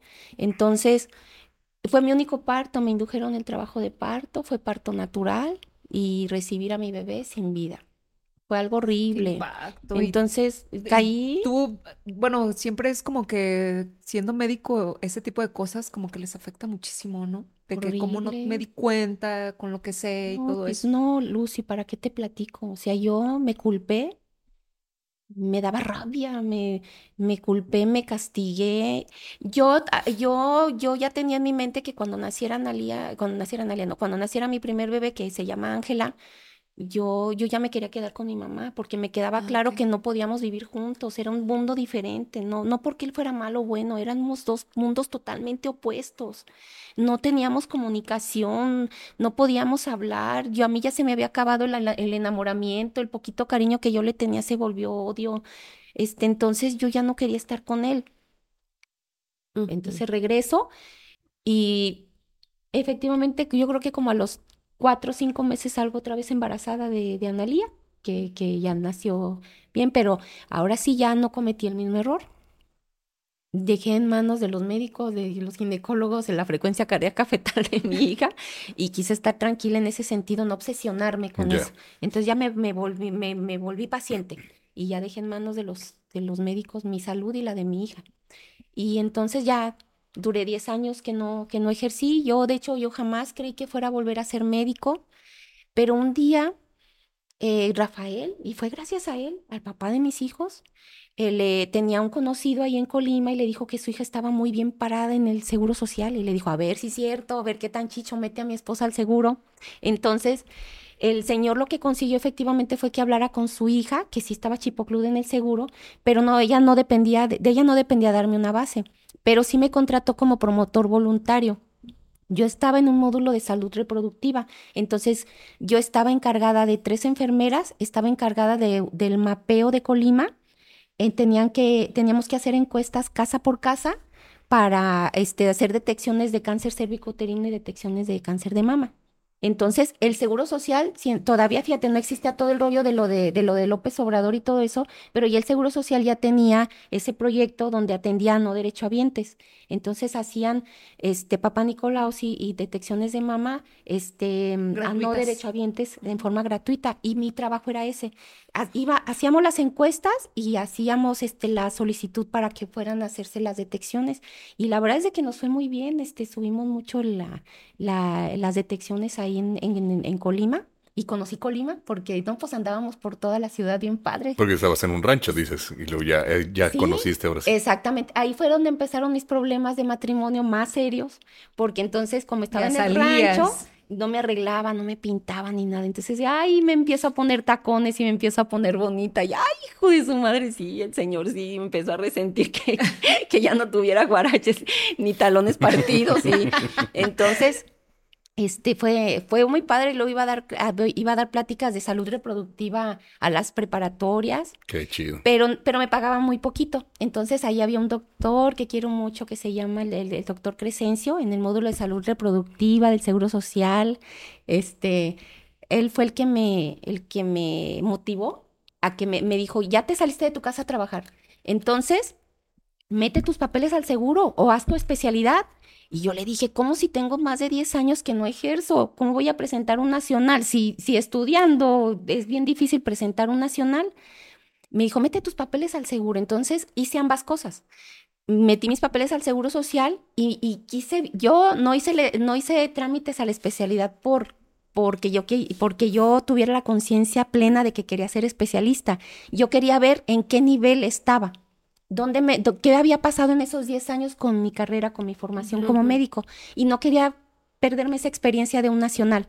Entonces meto los papeles al seguro, presento el nacional y casi en el mismo tiempo me aceptan como médico general y paso el examen nacional.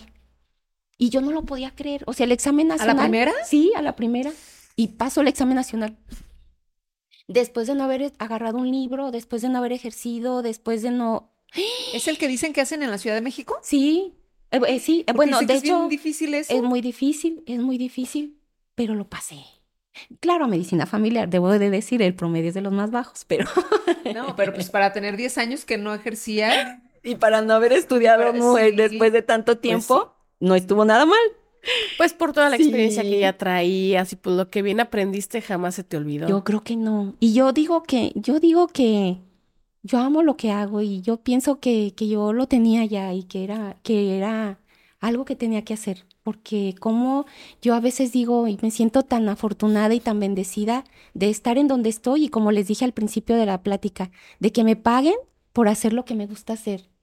Es algo tan bonito este, y, estoy muy agradecida yo de, del lugar en donde estoy. En este momento de mi vida yo me siento plena, me siento feliz. Y, lo que yo sí les puedo decir es de que en el seguro social y en, en general en el, en el sistema de salud, este, para empezar, me gustaría decir algo que mucha gente no sabe. En mi especialidad yo tuve la oportunidad de estudiar varios servicios de salud a nivel mundial. Esto que tenemos nosotros es una bendición y la gente no lo aprecia. En Estados Unidos, siendo una potencia, tienen que pagar por su servicio de salud y los que no tienen se endeudan, venden casas, se empeñan, venden al alma al diablo para tener, para tener este, servicios médicos. lo que tenemos aquí en México es un modelo de salud privilegiado. Yo entiendo que, existen deficiencias y entiendo que existen muchos retos por vencer, pero desgraciadamente la gente no lo aprecia porque no sabe lo que hay en otros países, no sabe la pobreza, no sabe todo lo que tenemos a, nuestro alrededor, porque, pues obvio, no lo conocen. Entonces, entonces, tenemos un sistema de salud que luego llegas, te encuentras con el médico que ya se le perdió la vocación, que ya perdió el amor a su carrera, que eso es algo muy lamentable, muy triste, pero que yo sí me gustaría que supieran que, que no todos son así, que yo creo que como hay buenos, hay malos, que malo que les tocaron esas personas, pero hay médicos excelentes, hay médicos que se preocupan por estarse actualizando.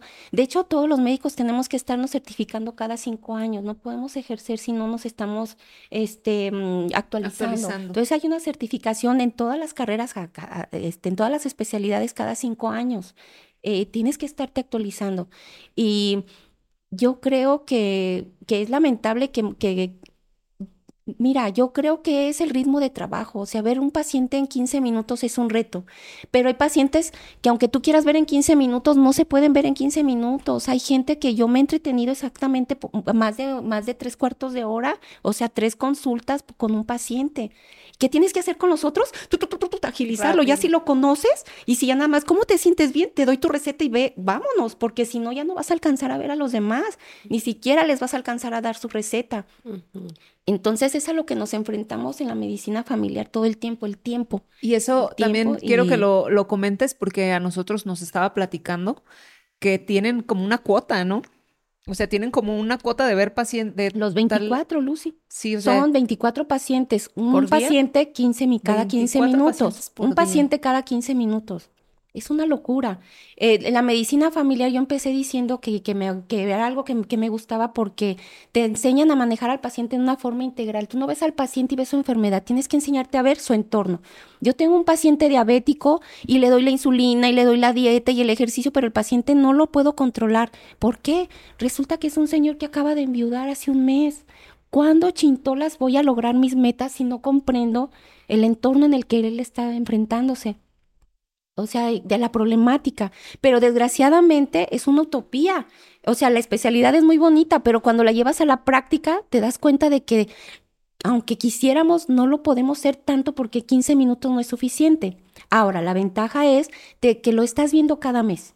y lo estás reconociendo cada mes. Entonces esa es una ventaja de que tú seas el responsable de su salud, porque si bien no, este, no lo reconociste a lo mejor no lo exploraste en esa, a lo mejor la que sigue, o, sea, tenemos oportunidad de hacer muchas cosas en la medicina familiar. Entonces, lo, lo que sí me gustaría aclarar, y eso espero que no lo oiga la doctora Sandra, que fue mi coordinadora académica, yo soy médico familiar, pero yo, este, mi, yo laboro en una área de urgencias, siendo médico familiar. No soy urgencióloga, pero cuando yo fui a escoger mi base a, la Ciudad de México, ya no había bases más que en área de urgencias en Totonilco y en Colotlán, y mis hijos estaban en Colima. Entonces yo lo que quería, o, había eventuales aquí en, en, en, la zona metropolitana, pero ya estábamos en riesgo de que no nos basificaran porque ahorita tardan en basificarte hasta 5, 6, 7, 8 años. Entonces yo me dijeron, agarra tu base, agarra tu base donde sea y ya después te cambias. Entonces llego, agarro la base, pero era en urgencias. Entonces yo estoy en un área de urgencias siendo médico familiar.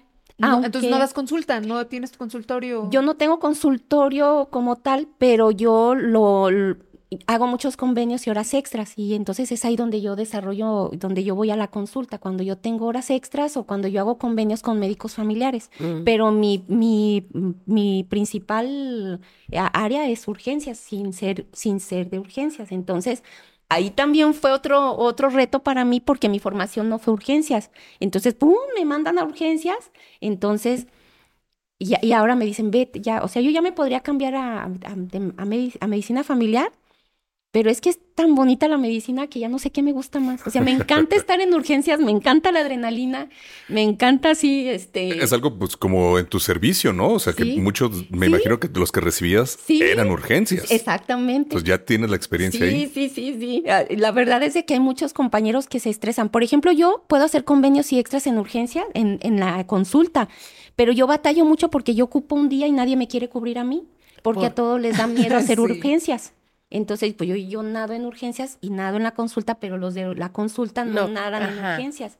Entonces, pues e, ese es el, lado feo, pues un poquito de que me cuesta trabajo hallar quien, quien ¿Y desde que te dieron tu base, urgencias? Urgencias. Oye, ¿y, cuál ha sido así como que la experiencia que te ha tocado así de, pues, chin, tengo que tomar una decisión, pero en chinga porque se muere este compa o... No, pues, yo, yo antes, antes de que, de que contestes, ¿dónde está ¿Dónde hay urgencias más cabronas? ¿Allá en tu servicio o ahorita ya que estás ahí en, en tu base? Mira, definitivamente, no, cuando hice mi servicio social, en, eh, yo lo hice en el área de Tepeji de Rodríguez, en Puebla. Este, hicieran unas urgencias muy feas y había mucha consulta. Y acá en, aquí en Atotonilco, debo ser franca, este es una consulta muy noble. La mayoría de las, de las urgencias no son urgencias. Estoy, sí tengo mucha ah. consulta, pero. Y, y, pasa también en todas las áreas de urgencias, ¿eh? La, el 90% de las urgencias no son urgencias, es la verdad. Sí, son porque me siento mal ahorita y pues eh. no, quiero esperarme hasta mañana. Sí, o, o mira, yo a veces, yo lo que les digo a mis compañeros, entendamos que la gente no estudió medicina. Entonces, por ejemplo, para ellos es una urgencia que su, hija, su hijo tenga fiebre. A mí se me hace una negligencia que un papá permita que su hijo tenga fiebre. Mételo a bañar, dale paracetamol, porque si no te va a convulsionar. Llegan al hospital convulsionando donde lo pudiste haber resuelto. O, por ejemplo, a las 3, 4 de la mañana, una gripa de tres días. La uña enterrada. Este... Oye, en vez de preguntarte cuál ha sido lo más feo, más bien, ¿qué ha sido lo más, absurdo? Ajá. Mm. Eso, que llegó y... Traigo un carrito aquí atorado. ¿En dónde? Pues, una vez sí llegó un señor. ¿sí te, ¿sí te han tocado acá de Alejandriña Fernández? Sí, cómo no. ¿Sí? un día llegó un señor con su hija, fíjate. Su hija ya una adulta y ya, ¿qué, qué le pasa? Este, bueno, pasó una, con la asistente yo escuché cuando le dijo, es que mi papá trae un problema en su, en su recto. Entonces, en su intestino, la gente dice intestino, trae un problema en su intestino. Entonces, pasa el señor solo y ya cuando yo, lo, yo le pregunto, lo interrogo, me dijo, doctora, es que fíjese que yo tengo ya dos años con estreñimiento y pues yo lo soluciono. Yo agarro un desodorante y pues yo me estimulo para, para que salga la popó. Ajá. Entonces, pero me esa caí me caí de sentones en eso. Pero esa vez como que dejó no cerró bien el, el desodorante y que se le queda la tapa en el ano, en el recto. Entonces, bueno, pues ya lo, lo exploro y, y, ahí estaba la tapadera, pero, pero estaba la tapadera hacia arriba. Eh, lo, lo, ¿Se le volteó? No, o sea... no, no, lo, lo, de, lo que tapa hacia abajo. Ajá. Pero entonces cuando yo trataba de jalarlo, se atoraba en la mucosa. Se atoraba, o sea, yo no, yo jalaba no, y no se podía jalar porque se atoraba en las paredes, de, sí. en las paredes del recto. Y jalaba y jalaba y no pude. Y pues no, ya, ya estaba viendo yo que lo estaba haciendo sufrir mucho y decidí que yo no, reconocer que yo no podía uh -huh. solucionarlo, lo mando a un segundo nivel. Entonces, en el segundo, ya este, viene como a los, a los 10 días a retiro de puntos. Le hicieron, tuvieron que abrir la panza para sacarle la, la tapadera del desodorante. ¿Por delante? ¿O ¿Sí? qué? Le hicieron una laparotomía exploradora. Ajá, le abrieron la panza para poderle sacar el, el, el cuerpo extraño del, del, recto, precisamente. No, y sí. Ya ven, muchachos, no se estimulen con el desodorante, desodorante con tapa. Usen, usen un plántago. si están estreñidos, pues una fibrita, linaza. linaza. O si ya vas a hacer, te vas a estimular de otra manera, pues el dedo o algo así. Hay muchas... O si de plano van a usar el desodorante, pues tápenlo bien. O tápenlo bien. Quítele la tapa. No, con el roloncito, pues ahí. O volteado. Oye, pero qué fresca, qué fresca la, la estimulada. ¿no? ¿Sabes qué? Ahorita que acabamos de grabar. Ah, no, pero ya no tenemos de rolo. Ya no estamos nosotros. Puro de barra. Puro de barra. Ay, güey. No, sí, son muchas, son muchas cosas, muchas experiencias oye, de risa, de este. Oye, yo, oye, y tú como médico, pues, pues seria, ¿no? Sí, ¿Tienes, no, tienes en tu que... papel.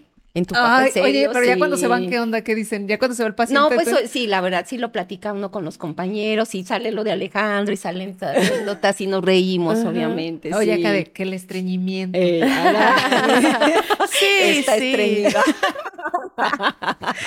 Qué buen tip. Oye, pero hace, de, hace dos años. hace dos años. O sea, o sea, vengo haciendo Nunca esto se- desde hace dos años. ¿no? Nunca se me había atorado. Lo había cerrado bien. O sea, pero el desodorante no, vos estar. Sí, el desodorante. ya, era antes, cuando los niños que, ah, que está extraño, estimúlalo con una ramita de mal, una ramita. Una un desodorante. ramita o qué más. Ay, nuestro hijo fue bien estreñido. Sí, la- la- Ay, no, los supositorios de glicerina. Los Bueno, sí, pero sí, no faltan los remedios Caseros. sí. caseros y que una ramita de no sé qué. A mi hijo nunca le funcionó nada, ni Mira el medicamento. Le voy a recetar para que se vuelva a estimular. Este, hay unos de metal y hay Anda. unos de, Ándale, de, sí. de plástico, hay unos texturizados y unos lisos. Ya usted Oye, ya ve. sí, Claudia en la Este- receta, ¿no? Hay unos que llevan dos pilas, Vaya, Puedes- que son Con- recargables. Con y sin vibración, usted ya, ya decide cómo lo va a querer. Entonces, Que para que no, no, no sucedan estas, Exacto. no vaya a pasar por, por esta situación, ¿verdad? Ya usted ve si de, de así, de así, de cuánto. año. Oye, mínimo un condón, ¿no? Lo hubiera metido a un condón y pues, así ya lo saca completo. Ay, no. Ay, ay, Pepino con condón, Tengo que órale. platicar otra. Esa sí, esa la tengo que platicar. Esa la acabamos de platicar con mis compañeros. Saludos a todos mis compañeros y amigos de la Clínica 22 de Saludos. Atotonilco. Saludos. Es Espero que no sea uno de, de los compañeros. señor- Dale like si quieres conocer al señor del, del rolón. No, pues es que eh, entra, entra un jovencito, tenía secuelas de un traumatismo craneoencefálico, no, te- no estaba muy bien neurológicamente, había quedado con, con secuelas, pero él venía por un dolor testicular. Entonces yo soy muy profesional, yo tengo que explorar todo lo, que me dicen mis pacientes, tengo que explorar. Entonces, no, sí, es la verdad, este, tienes que, por eso sí se me hace increíble que a veces algunos compañeros omitan eso porque a mí sí se me hace muy importante conocer y, y ver y revisar, escuchar, todo lo que nos enseñan es muy importante para poder llegar a un diagnóstico. ¿Cómo llegas a un diagnóstico de lo que te Si están no diciendo? O sea, tienes que explorar. Y luego más hay un dolor de huevos, así con la vista, pues no. Exacto. No, sí, sí se le ve que está. No, sí, se ve, se ve, se ve mal, se ve muy mal de ahí. Tuve que revisar. Entonces, el, el jovencito, estaba muy jovencito, pues tuvo una erección, pero fue totalmente involuntaria, obviamente, yo lo entiendo. Pero entonces llega, sale mi compañera, y mi compañera, este, Moni. Se asoma y, ay, cabrón. No, es que Lo que pasa que nunca podemos hacer una exploración si no tenemos un acompañante, porque tenemos muchos problemas por eso. ya. Rescindieron a un compañero y ni siquiera hizo la exploración. O, bueno, eh, ahí es polémico, porque como nada más estaban el paciente y él, Mm. realmente El paciente dice que le paciente hizo y dice que le hizo y pues tú ves al, ves al compañero y tú dices, ay, yo no creo que a mi compañero capaz de semejante cosa. Y sí, Pero efectivamente lo, a final de cuentas fue su error por no poner, Por no, no- sí. tener a alguien ahí. Pero Eric, por ejemplo, si tú, es un ejemplo, tú vas a revisar el corazón, pues no ocupas al enfermero, yo, yo hago mi Ah, exploración, entonces sale y el, y el, y el, y el paciente dijo, me, to- me toqueteó. O sea, que es la palabra de él contra la tuya. O sea, no, yo nada más te revisé el corazón. No, es que tú me tocaste. Ahí es la palabra del paciente contra la del, la del médico. ¿verdad? Entonces, si yo trato de ser cuidadosa, pero pues por más cosas, pues es lo que te digo, es el paciente contra, la, tu palabra contra la de él. En este caso, pues obviamente si era un área específica, sí había, sí tenía que tener un, un, compañero. Nunca puedes explorar genitales ni eh, solo, no, siempre compa- acompañado. Entra la compañera, tiene la elección el, el- el- el jovencito y luego ya se sale y dice, y sale con mis compañeras, tiene una colototota. Ahí aparte dotado. Total. y bonito, la verdad. sí, dije, Chulo el cabrón, brilloso, brilloso. Y nuevecito, nuevecito. Todavía ni lo estrena. Ah, nuevecito. Pues no, estaba chavillo. Bueno, quién Sí, sabe. sí, está bien. No, y como es así, muchas cosas chuscas y otras no tan chuscas, pero... Ay, no. Podemos ir. Estamos, este, pues llegando a, a, a la etapa final, pero pues todavía nos alcanza para dos, tres, dos, tres anécdotas más. No, no pasa nada. Lo importante es de que cubrimos, por ejemplo, toda esa parte tuya. O sea, Sí. toda tu, tu, la parte personal, tu, tu preparación, tu carrera y todo eso, y cómo llegaste, ahora ya, pues nos damos una idea de, pues de cómo son, o sea, realmente cómo se preparan. Y Sí. porque pues uno como paciente, pues los ve de una manera y la verdad es que sí, eh, Pero los vemos así por culpa de a lo mejor malos doctores, ¿no? Que nos han tocado. Siempre, Sí. siempre van a tener, van a hacer más ruido aquellos malos, Malos. doctores que aquellos que sí Sí. hacen bien Yo- su trabajo. Yo la verdad, después de, después de todo lo que recorremos, yo no creo que no exista un compañero que no, que no haya entrado por vocación. Yo quiero pensar que todos amamos nuestro trabajo y eh, al- el, el área médica es muy amplia, pero los que decidimos un área clínica, creo que nos vamos por el área, el área clínica porque nos gusta, pero no sé, no sabría decirles en qué punto perdieron ese amor a, a su trabajo, perdieron ese amor a, a- a la profesión. No, no lo entiendo. fíjate que cuando dijiste O que cansancio, Pero, pero tan que jóvenes. están O sea, están jóvenes. muy jóvenes.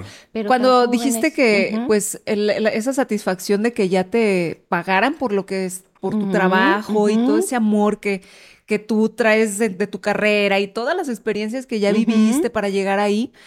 Mm, y de- pues bueno, sí, el sistema de salud, pues, pues es mucha, hay mucha gente. O sea, para empezar es, Es mucha, gente. Entonces a ellos los limitan.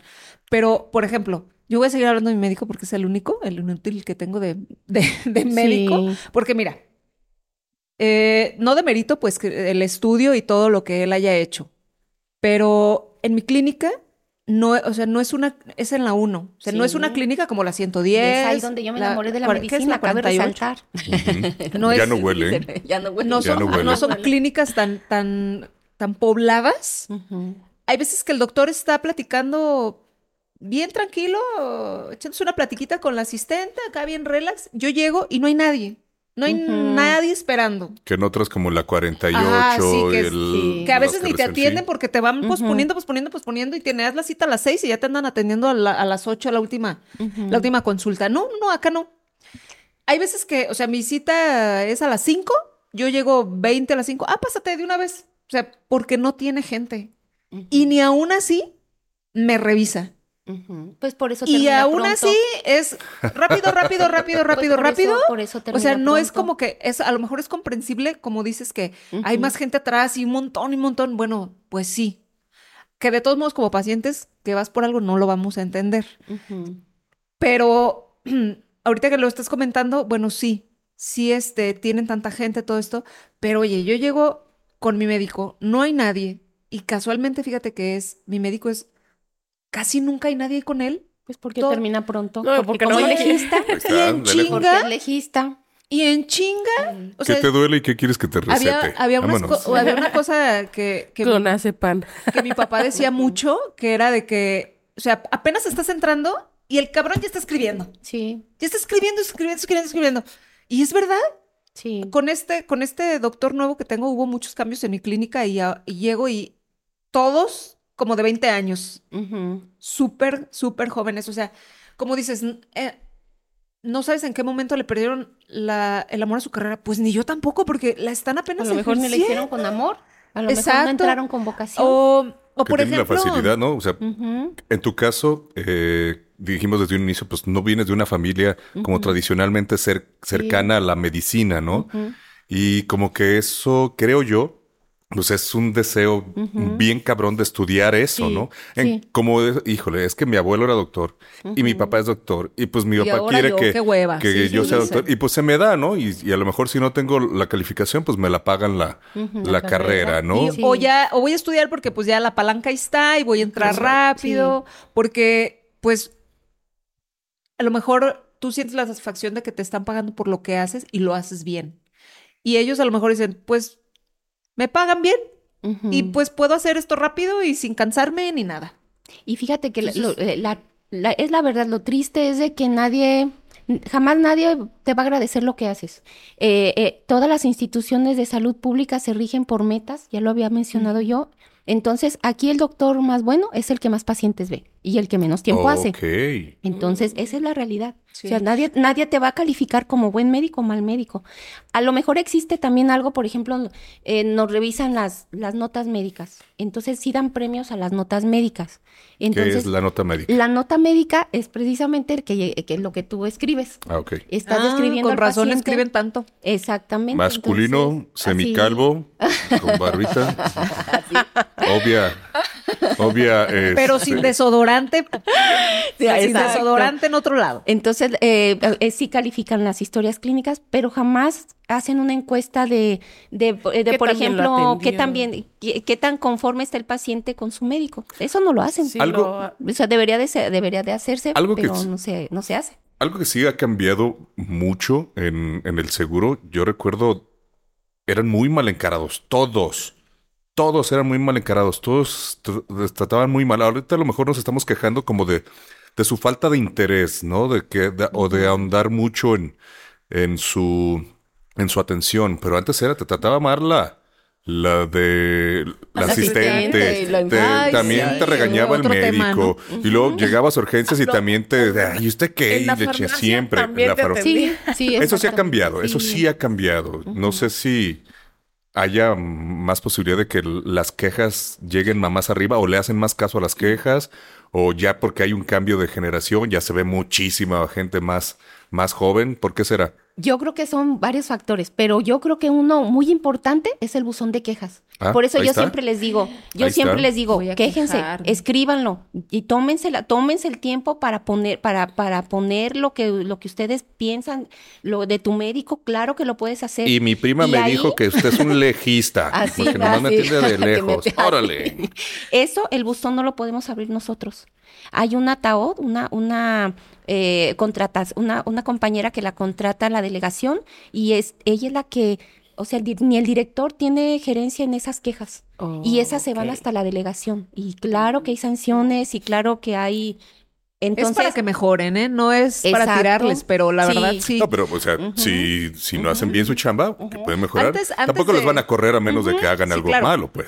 antes de este médico, claro que me tocaron eh, muy buenos médicos y muy serviciales, porque yo estaba acostumbrada a que pues ve con el así jefe de consulta. ve con el jefe de consulta que te firme que esto que el otro. Y me tocaron que en verdad nos quedamos con la boca abierta. O sea un, médico bien y este y déjame llevar estos papeles con la para que me los firme el, jefe, de consulta sí. Y yo ah cabrón yo tenía que ir. Aquí, espérenme un momento, ahorita. y espéreme, espéreme tantito, ahorita voy. En chinga iba y rápido, rápido. Es que quería agarrar aire, no que no sabe Lucy. Ah, quería ir al baño. o a lo mejor pues tenía que llevar. Nos traía firmados, que era lo importante. Tenía un pedo atorado ahí. Cuando yo me esguincé el pie, el doctor, ve con tu médico de consulta que te firme y yo así de... Y tú sí poder caminar. Sí me está viendo que estoy con muletas. Y yo así de...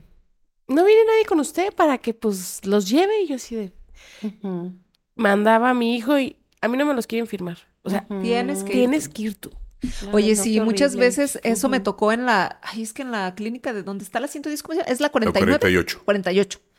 Ahí, pues ahí yo iba eh, primero y pues son tres pisos. Y el jefe de consulta estaba en el último piso. Ay, ¿cómo crees? Entonces, había veces que el elevador, que era la mayoría de las veces, no servía. Y a los doctores, ven que te firma el jefe. Vienen silla de ruedas. Ahí yo veía a la gente que le ayudaba a la persona con la silla de ruedas hasta arriba por las escaleras. O sea, de verdad eso Sí, está mal. Si le sucede, ya saben, quéjense, y ahí está, buzón de quejas, búsquenlo. Porque sí les hacen caso, porque muchas veces uno tiene la idea de que no, de pero que sí, porque eso, eso no lo va a abrir el director, hay una persona encargada especial de las quejas y esas van hasta arriba, esas, esas van hasta arriba y hay sanciones fuertes para, para, la, para esas quejas.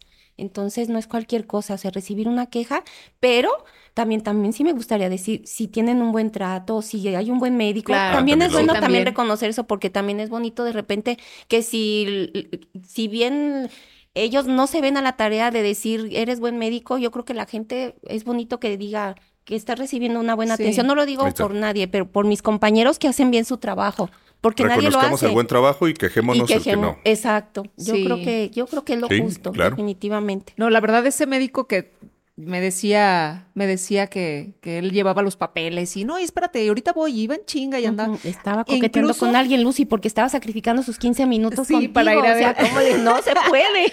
Pues andaba coqueteando todo el día porque llegábamos a esperar consulta y se veía que no, salía. No, no, yo creo que sí hay Entonces, gente muy seria, es lo que te eh, digo. Hay sí, y la verdad sí nos, sí nos pesó mucho porque se jubiló y ya cuando llegamos ah, era otra persona. Sí. Que también hizo bien su chamba, pero pues era nuestra primera impresión como que, ah, este médico es, y me revisaba y todo. Yo fui embarazada, entonces un trato muy, muy bueno. Sí. Y, y pues se jubiló muy rápido y, bueno, se jubiló muy rápido de que yo llegué. Entonces, pues ahí sí nos pesó, pero sí, o sea, no hay que generalizar, pero, pero sí hay muy, huevoncitos. a lo mejor no son malos, pero sí son muy, muy huevones, la verdad. Sí, pero no todos. Yo creo que hay mucha gente que tiene todavía vocación, gente que tiene amor a su trabajo, ¿verdad? Pero como dice Eric, desgraciadamente por esas personas... Son los que pues, más se notan. Pues son los que se notan y los que nos, nos, este, pues queman a toda, a todo el instituto. ¿verdad? Mira, yo, yo digo, hablo mal de este médico, pero a mi mamá le encanta. Que está muy guapo. O sea, no le importa que no lo revise, está muy guapo. Con eso me quedo. Al contrario, le importa que no la revise. voy, a, ir otra vez porque, porque está bien guapo y lo quiero ver. Ah, bueno, está bien. Ahí se intentan los dolores. Ni me siento mal, nomás lo quiero ir a ver. Nomás quiero ir a verlo, ya se cura nomás con verlo. Oye, Claudia, este, aviéntate una otra, otra anecdotilla así. Yo, la, quería, yo la quería, guardar para, para la plática la más posterior. la vamos a guardar para Patreon. Ah, pero la, más la más bochornosa. Ah, pero a ver. Ahorita, ahorita una, una antes de la más Una antes de la más, ajá. Oye, oye. Sí, cuéntanos la vez que, que abriste, sí, te encontraste a los dos enfermeros ahí. Ah, en acción. Yo estoy inventando, ¿eh? pero. En la LP. no, hombre, no, es que lo que pasa es que eso se ve en el hospital. Esas cosas. Sí, no, eh, entramos en esa, en, esa área. Cuando uno, cuando nosotros este, estamos haciendo el año del, del internado, entonces estamos en el hospital de lleno.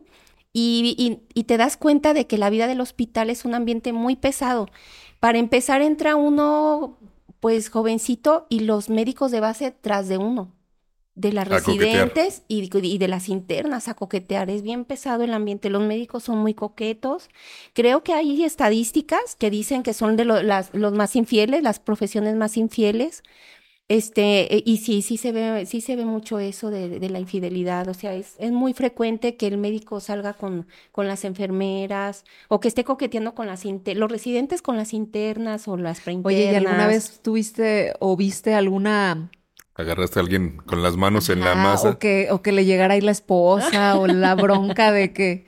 ¿Sí? No, fíjate, realmente no, no me, no me tocó a mí. No, yo No, le- es que ya para que llegue la son esposa, ¿cómo puede entrar? sí. Así. No, yo creo que ahí entre, entre todos se echan la, sí, Sí, entre todos se se, van cuidan. cuidando. No, pero yo creo que como, ¿cómo te diré? Como que es que fíjate, los médicos, su vida prácticamente es fuera de casa. La mayoría de los médicos, de, y hablando del, del seguro social, o varones, hombres, tienen un doble trabajo. Es- trabajan en el seguro social, trabajan en la Secretaría de, de Salud y de pilón tienen un consultorio privado.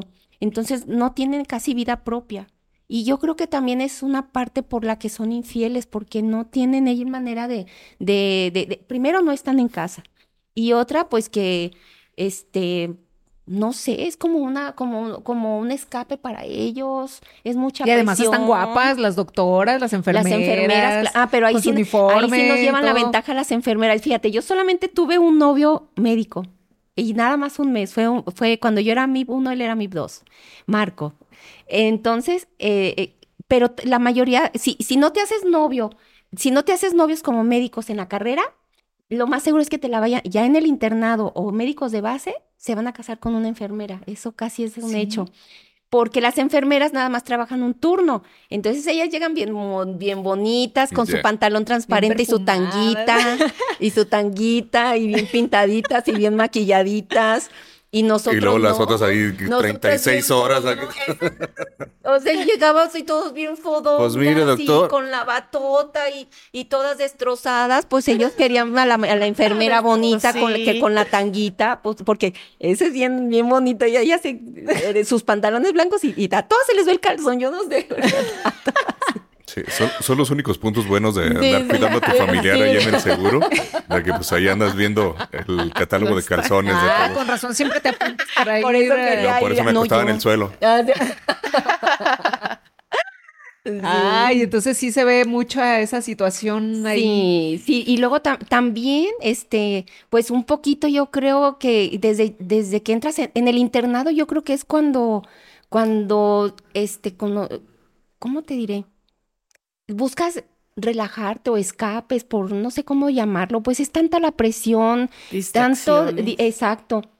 Entonces los médicos somos muchos, este, nos refugiamos un poquito en el alcohol. Es una época donde, donde se toma mucho, irónicamente, o sea, no descansas y cuando descansas es alcohol, es sexo, es, o sea, sí es una vida loca, pesada. No, no estoy generalizando, pero sí, yo me recuerdo ya cuando, a mí me, yo fui muy, muy tranquila en, en el internado, eh, pero ya en la, especialidad, ya estaba yo ya madurona, ya tenía yo, este, pues, 39 años, casi 40 cuando hice mi especialidad.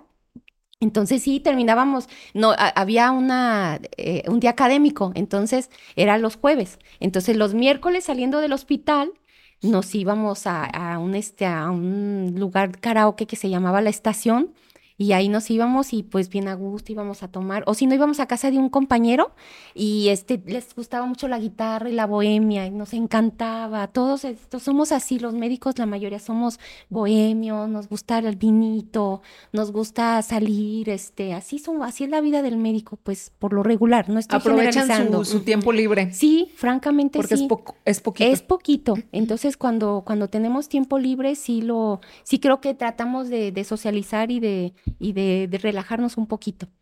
Pero sí, e- es eso, son verdades que se ven en Grey's Anatomy que me preguntan mis hijos que sí es cierto, pero Y pues ya una acostadita, pues ¿quién hace? Es- un- eso y un vaso de agua no se le no se le niega a nadie. nadie. Exacto. Sí, pues ¿qué? Ya somos Exacto. gente madura, somos doctores. No nos vamos a pegar nada. Ya sería el colmo, ¿verdad? Que te ¿Estás pegaran. sano? Yo estoy sana. Ya sería el colmo, ¿verdad? Que, que un doctor ande pegando ahí cosas. Pues, ¿quién ¿qué sabe? crees? No, ¿Sí mira, hay?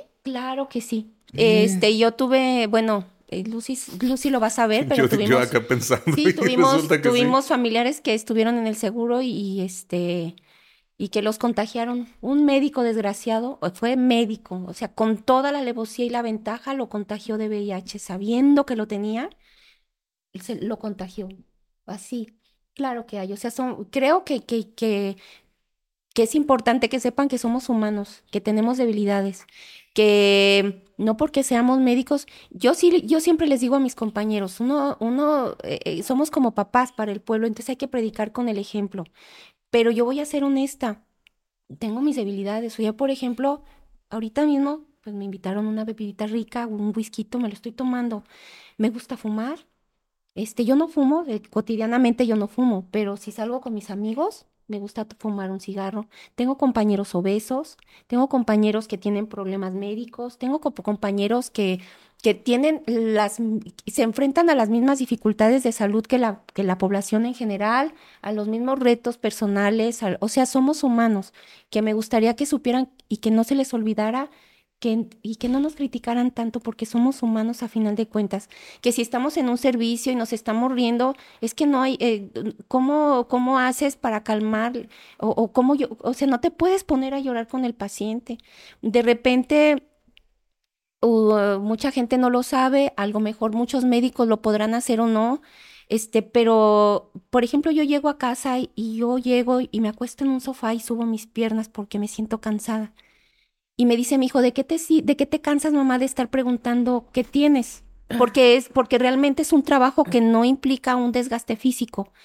Pero la verdad es de que es un desgaste mental y es un desgaste emocional. Y yo apenas ahorita estoy entrando en una etapa donde estoy aprendiendo un poquito de energías y de ese rollo. Y, de verdad es un desgaste energético, o sea, te, te va la, energía. O sea, las personas que nos dedicamos a tratar con, con gente, que nos dedicamos a dar salud, a, no, a dar salud, a, a intentar mejorar su salud, de verdad es desgastante. O sea, llegas cansado, o sea, yo es, es, cansado mental y físicamente. La consulta es muy desgastante.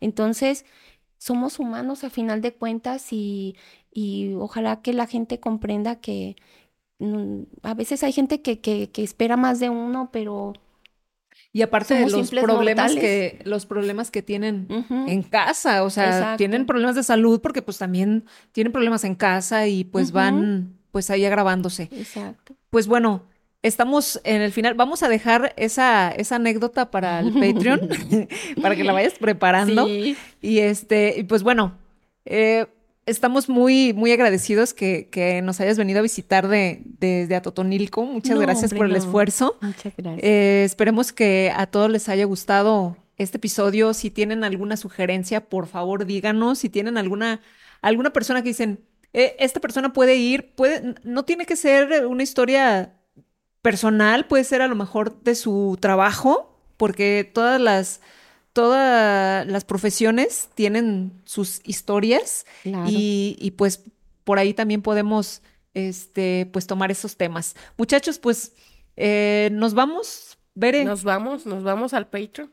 Nos vamos al Patreon directo, ya quieres escuchar. Sí, la anécdota ya. No, este, nada más para terminar, pues quisieras decir algo para ya finalizar y ahora sí irnos con aquellas anecdotillas, que tienes para nosotros. Este, no, pues nada más agradecerles y, y recordarles eso, que los médicos somos humanos, que nos equivocamos, y tenemos equivocaciones, que el, sí es importante que sepan que si nos equivocamos, o sea, ningún médico quiere dañar a su paciente, ningún médico, ninguno lo hacemos con, conscientemente con, este, eh, con, eh, con la intención de afectar a ningún paciente. O sea, no queremos dañar a nadie, nuestra intención siempre es ayudar, nuestra intención siempre es aliviar y hay veces que suceden cosas que no, no dependen de uno, que dependen de, circunstancias externas del mismo paciente, de muchas cosas, y desgraciadamente pues eh, hay veces se van a demandas innecesarias porque, porque las personas consideran que, que lo hace uno a propósito, pero no, o sea, yo no conozco ni un solo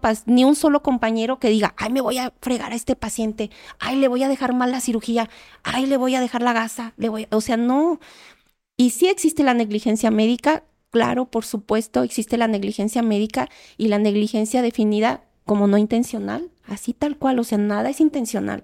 Y, creo y yo espero que la mayoría de mis colegas actuemos y que yo sé que es así, que la mayoría actuamos con el corazón, que la mayoría tenemos vocación porque terminar medicina no fue fácil. Entonces, solamente la puede terminar quien tiene amor y vocación. Y yo creo que, que, existen razones por las cuales alguien la perdió o perdió en ese momento esa, ese, ese amor o, o, es, o inclusive también se pierde la relación de paciente. O sea, hay veces que tú puedes ser buen médico, pero no puedes tener una relación con ese paciente, porque sí sucede. Entonces, eh, somos humanos, nada más. Recuerden que somos humanos. Así es. Pues muchísimas gracias. Gracias por acompañarnos hasta el final y quédense también para Patreon. Por ahí ayúdenos. Ya saben, compartan, denle like, no se, no se les olvide. Y pues ya saben, quiérense mucho y trátense bonito. Nos vemos. Si llegaste hasta aquí, muchas gracias. Hay muchas maneras en las que nos puedes apoyar. Puedes unirte a patreon.com diagonal hasta la rieta podcast y convertirte en uno de nuestros mecenas. Y pues bueno, obtén beneficios exclusivos desde 25 pesos y puedes tener acceso a contenido exclusivo para ti. Síguenos en todas nuestras redes sociales, búscanos como Hasta la Riata Podcast. En lo personal me sigues a mí como eric.riata. ¿Quieren decir sus redes, muchachas? Ay, ahorita no las tengo en la mente. No, pero síganme a mí, eric.riata. pero si quieren eh, saber, nos pueden preguntar también. Denle a la campanita, regálenos un like y déjanos comentarios acerca de lo que platicamos el día de hoy y dinos, si has llegado un momento a decir, estoy hasta la riata de esto. Adiós.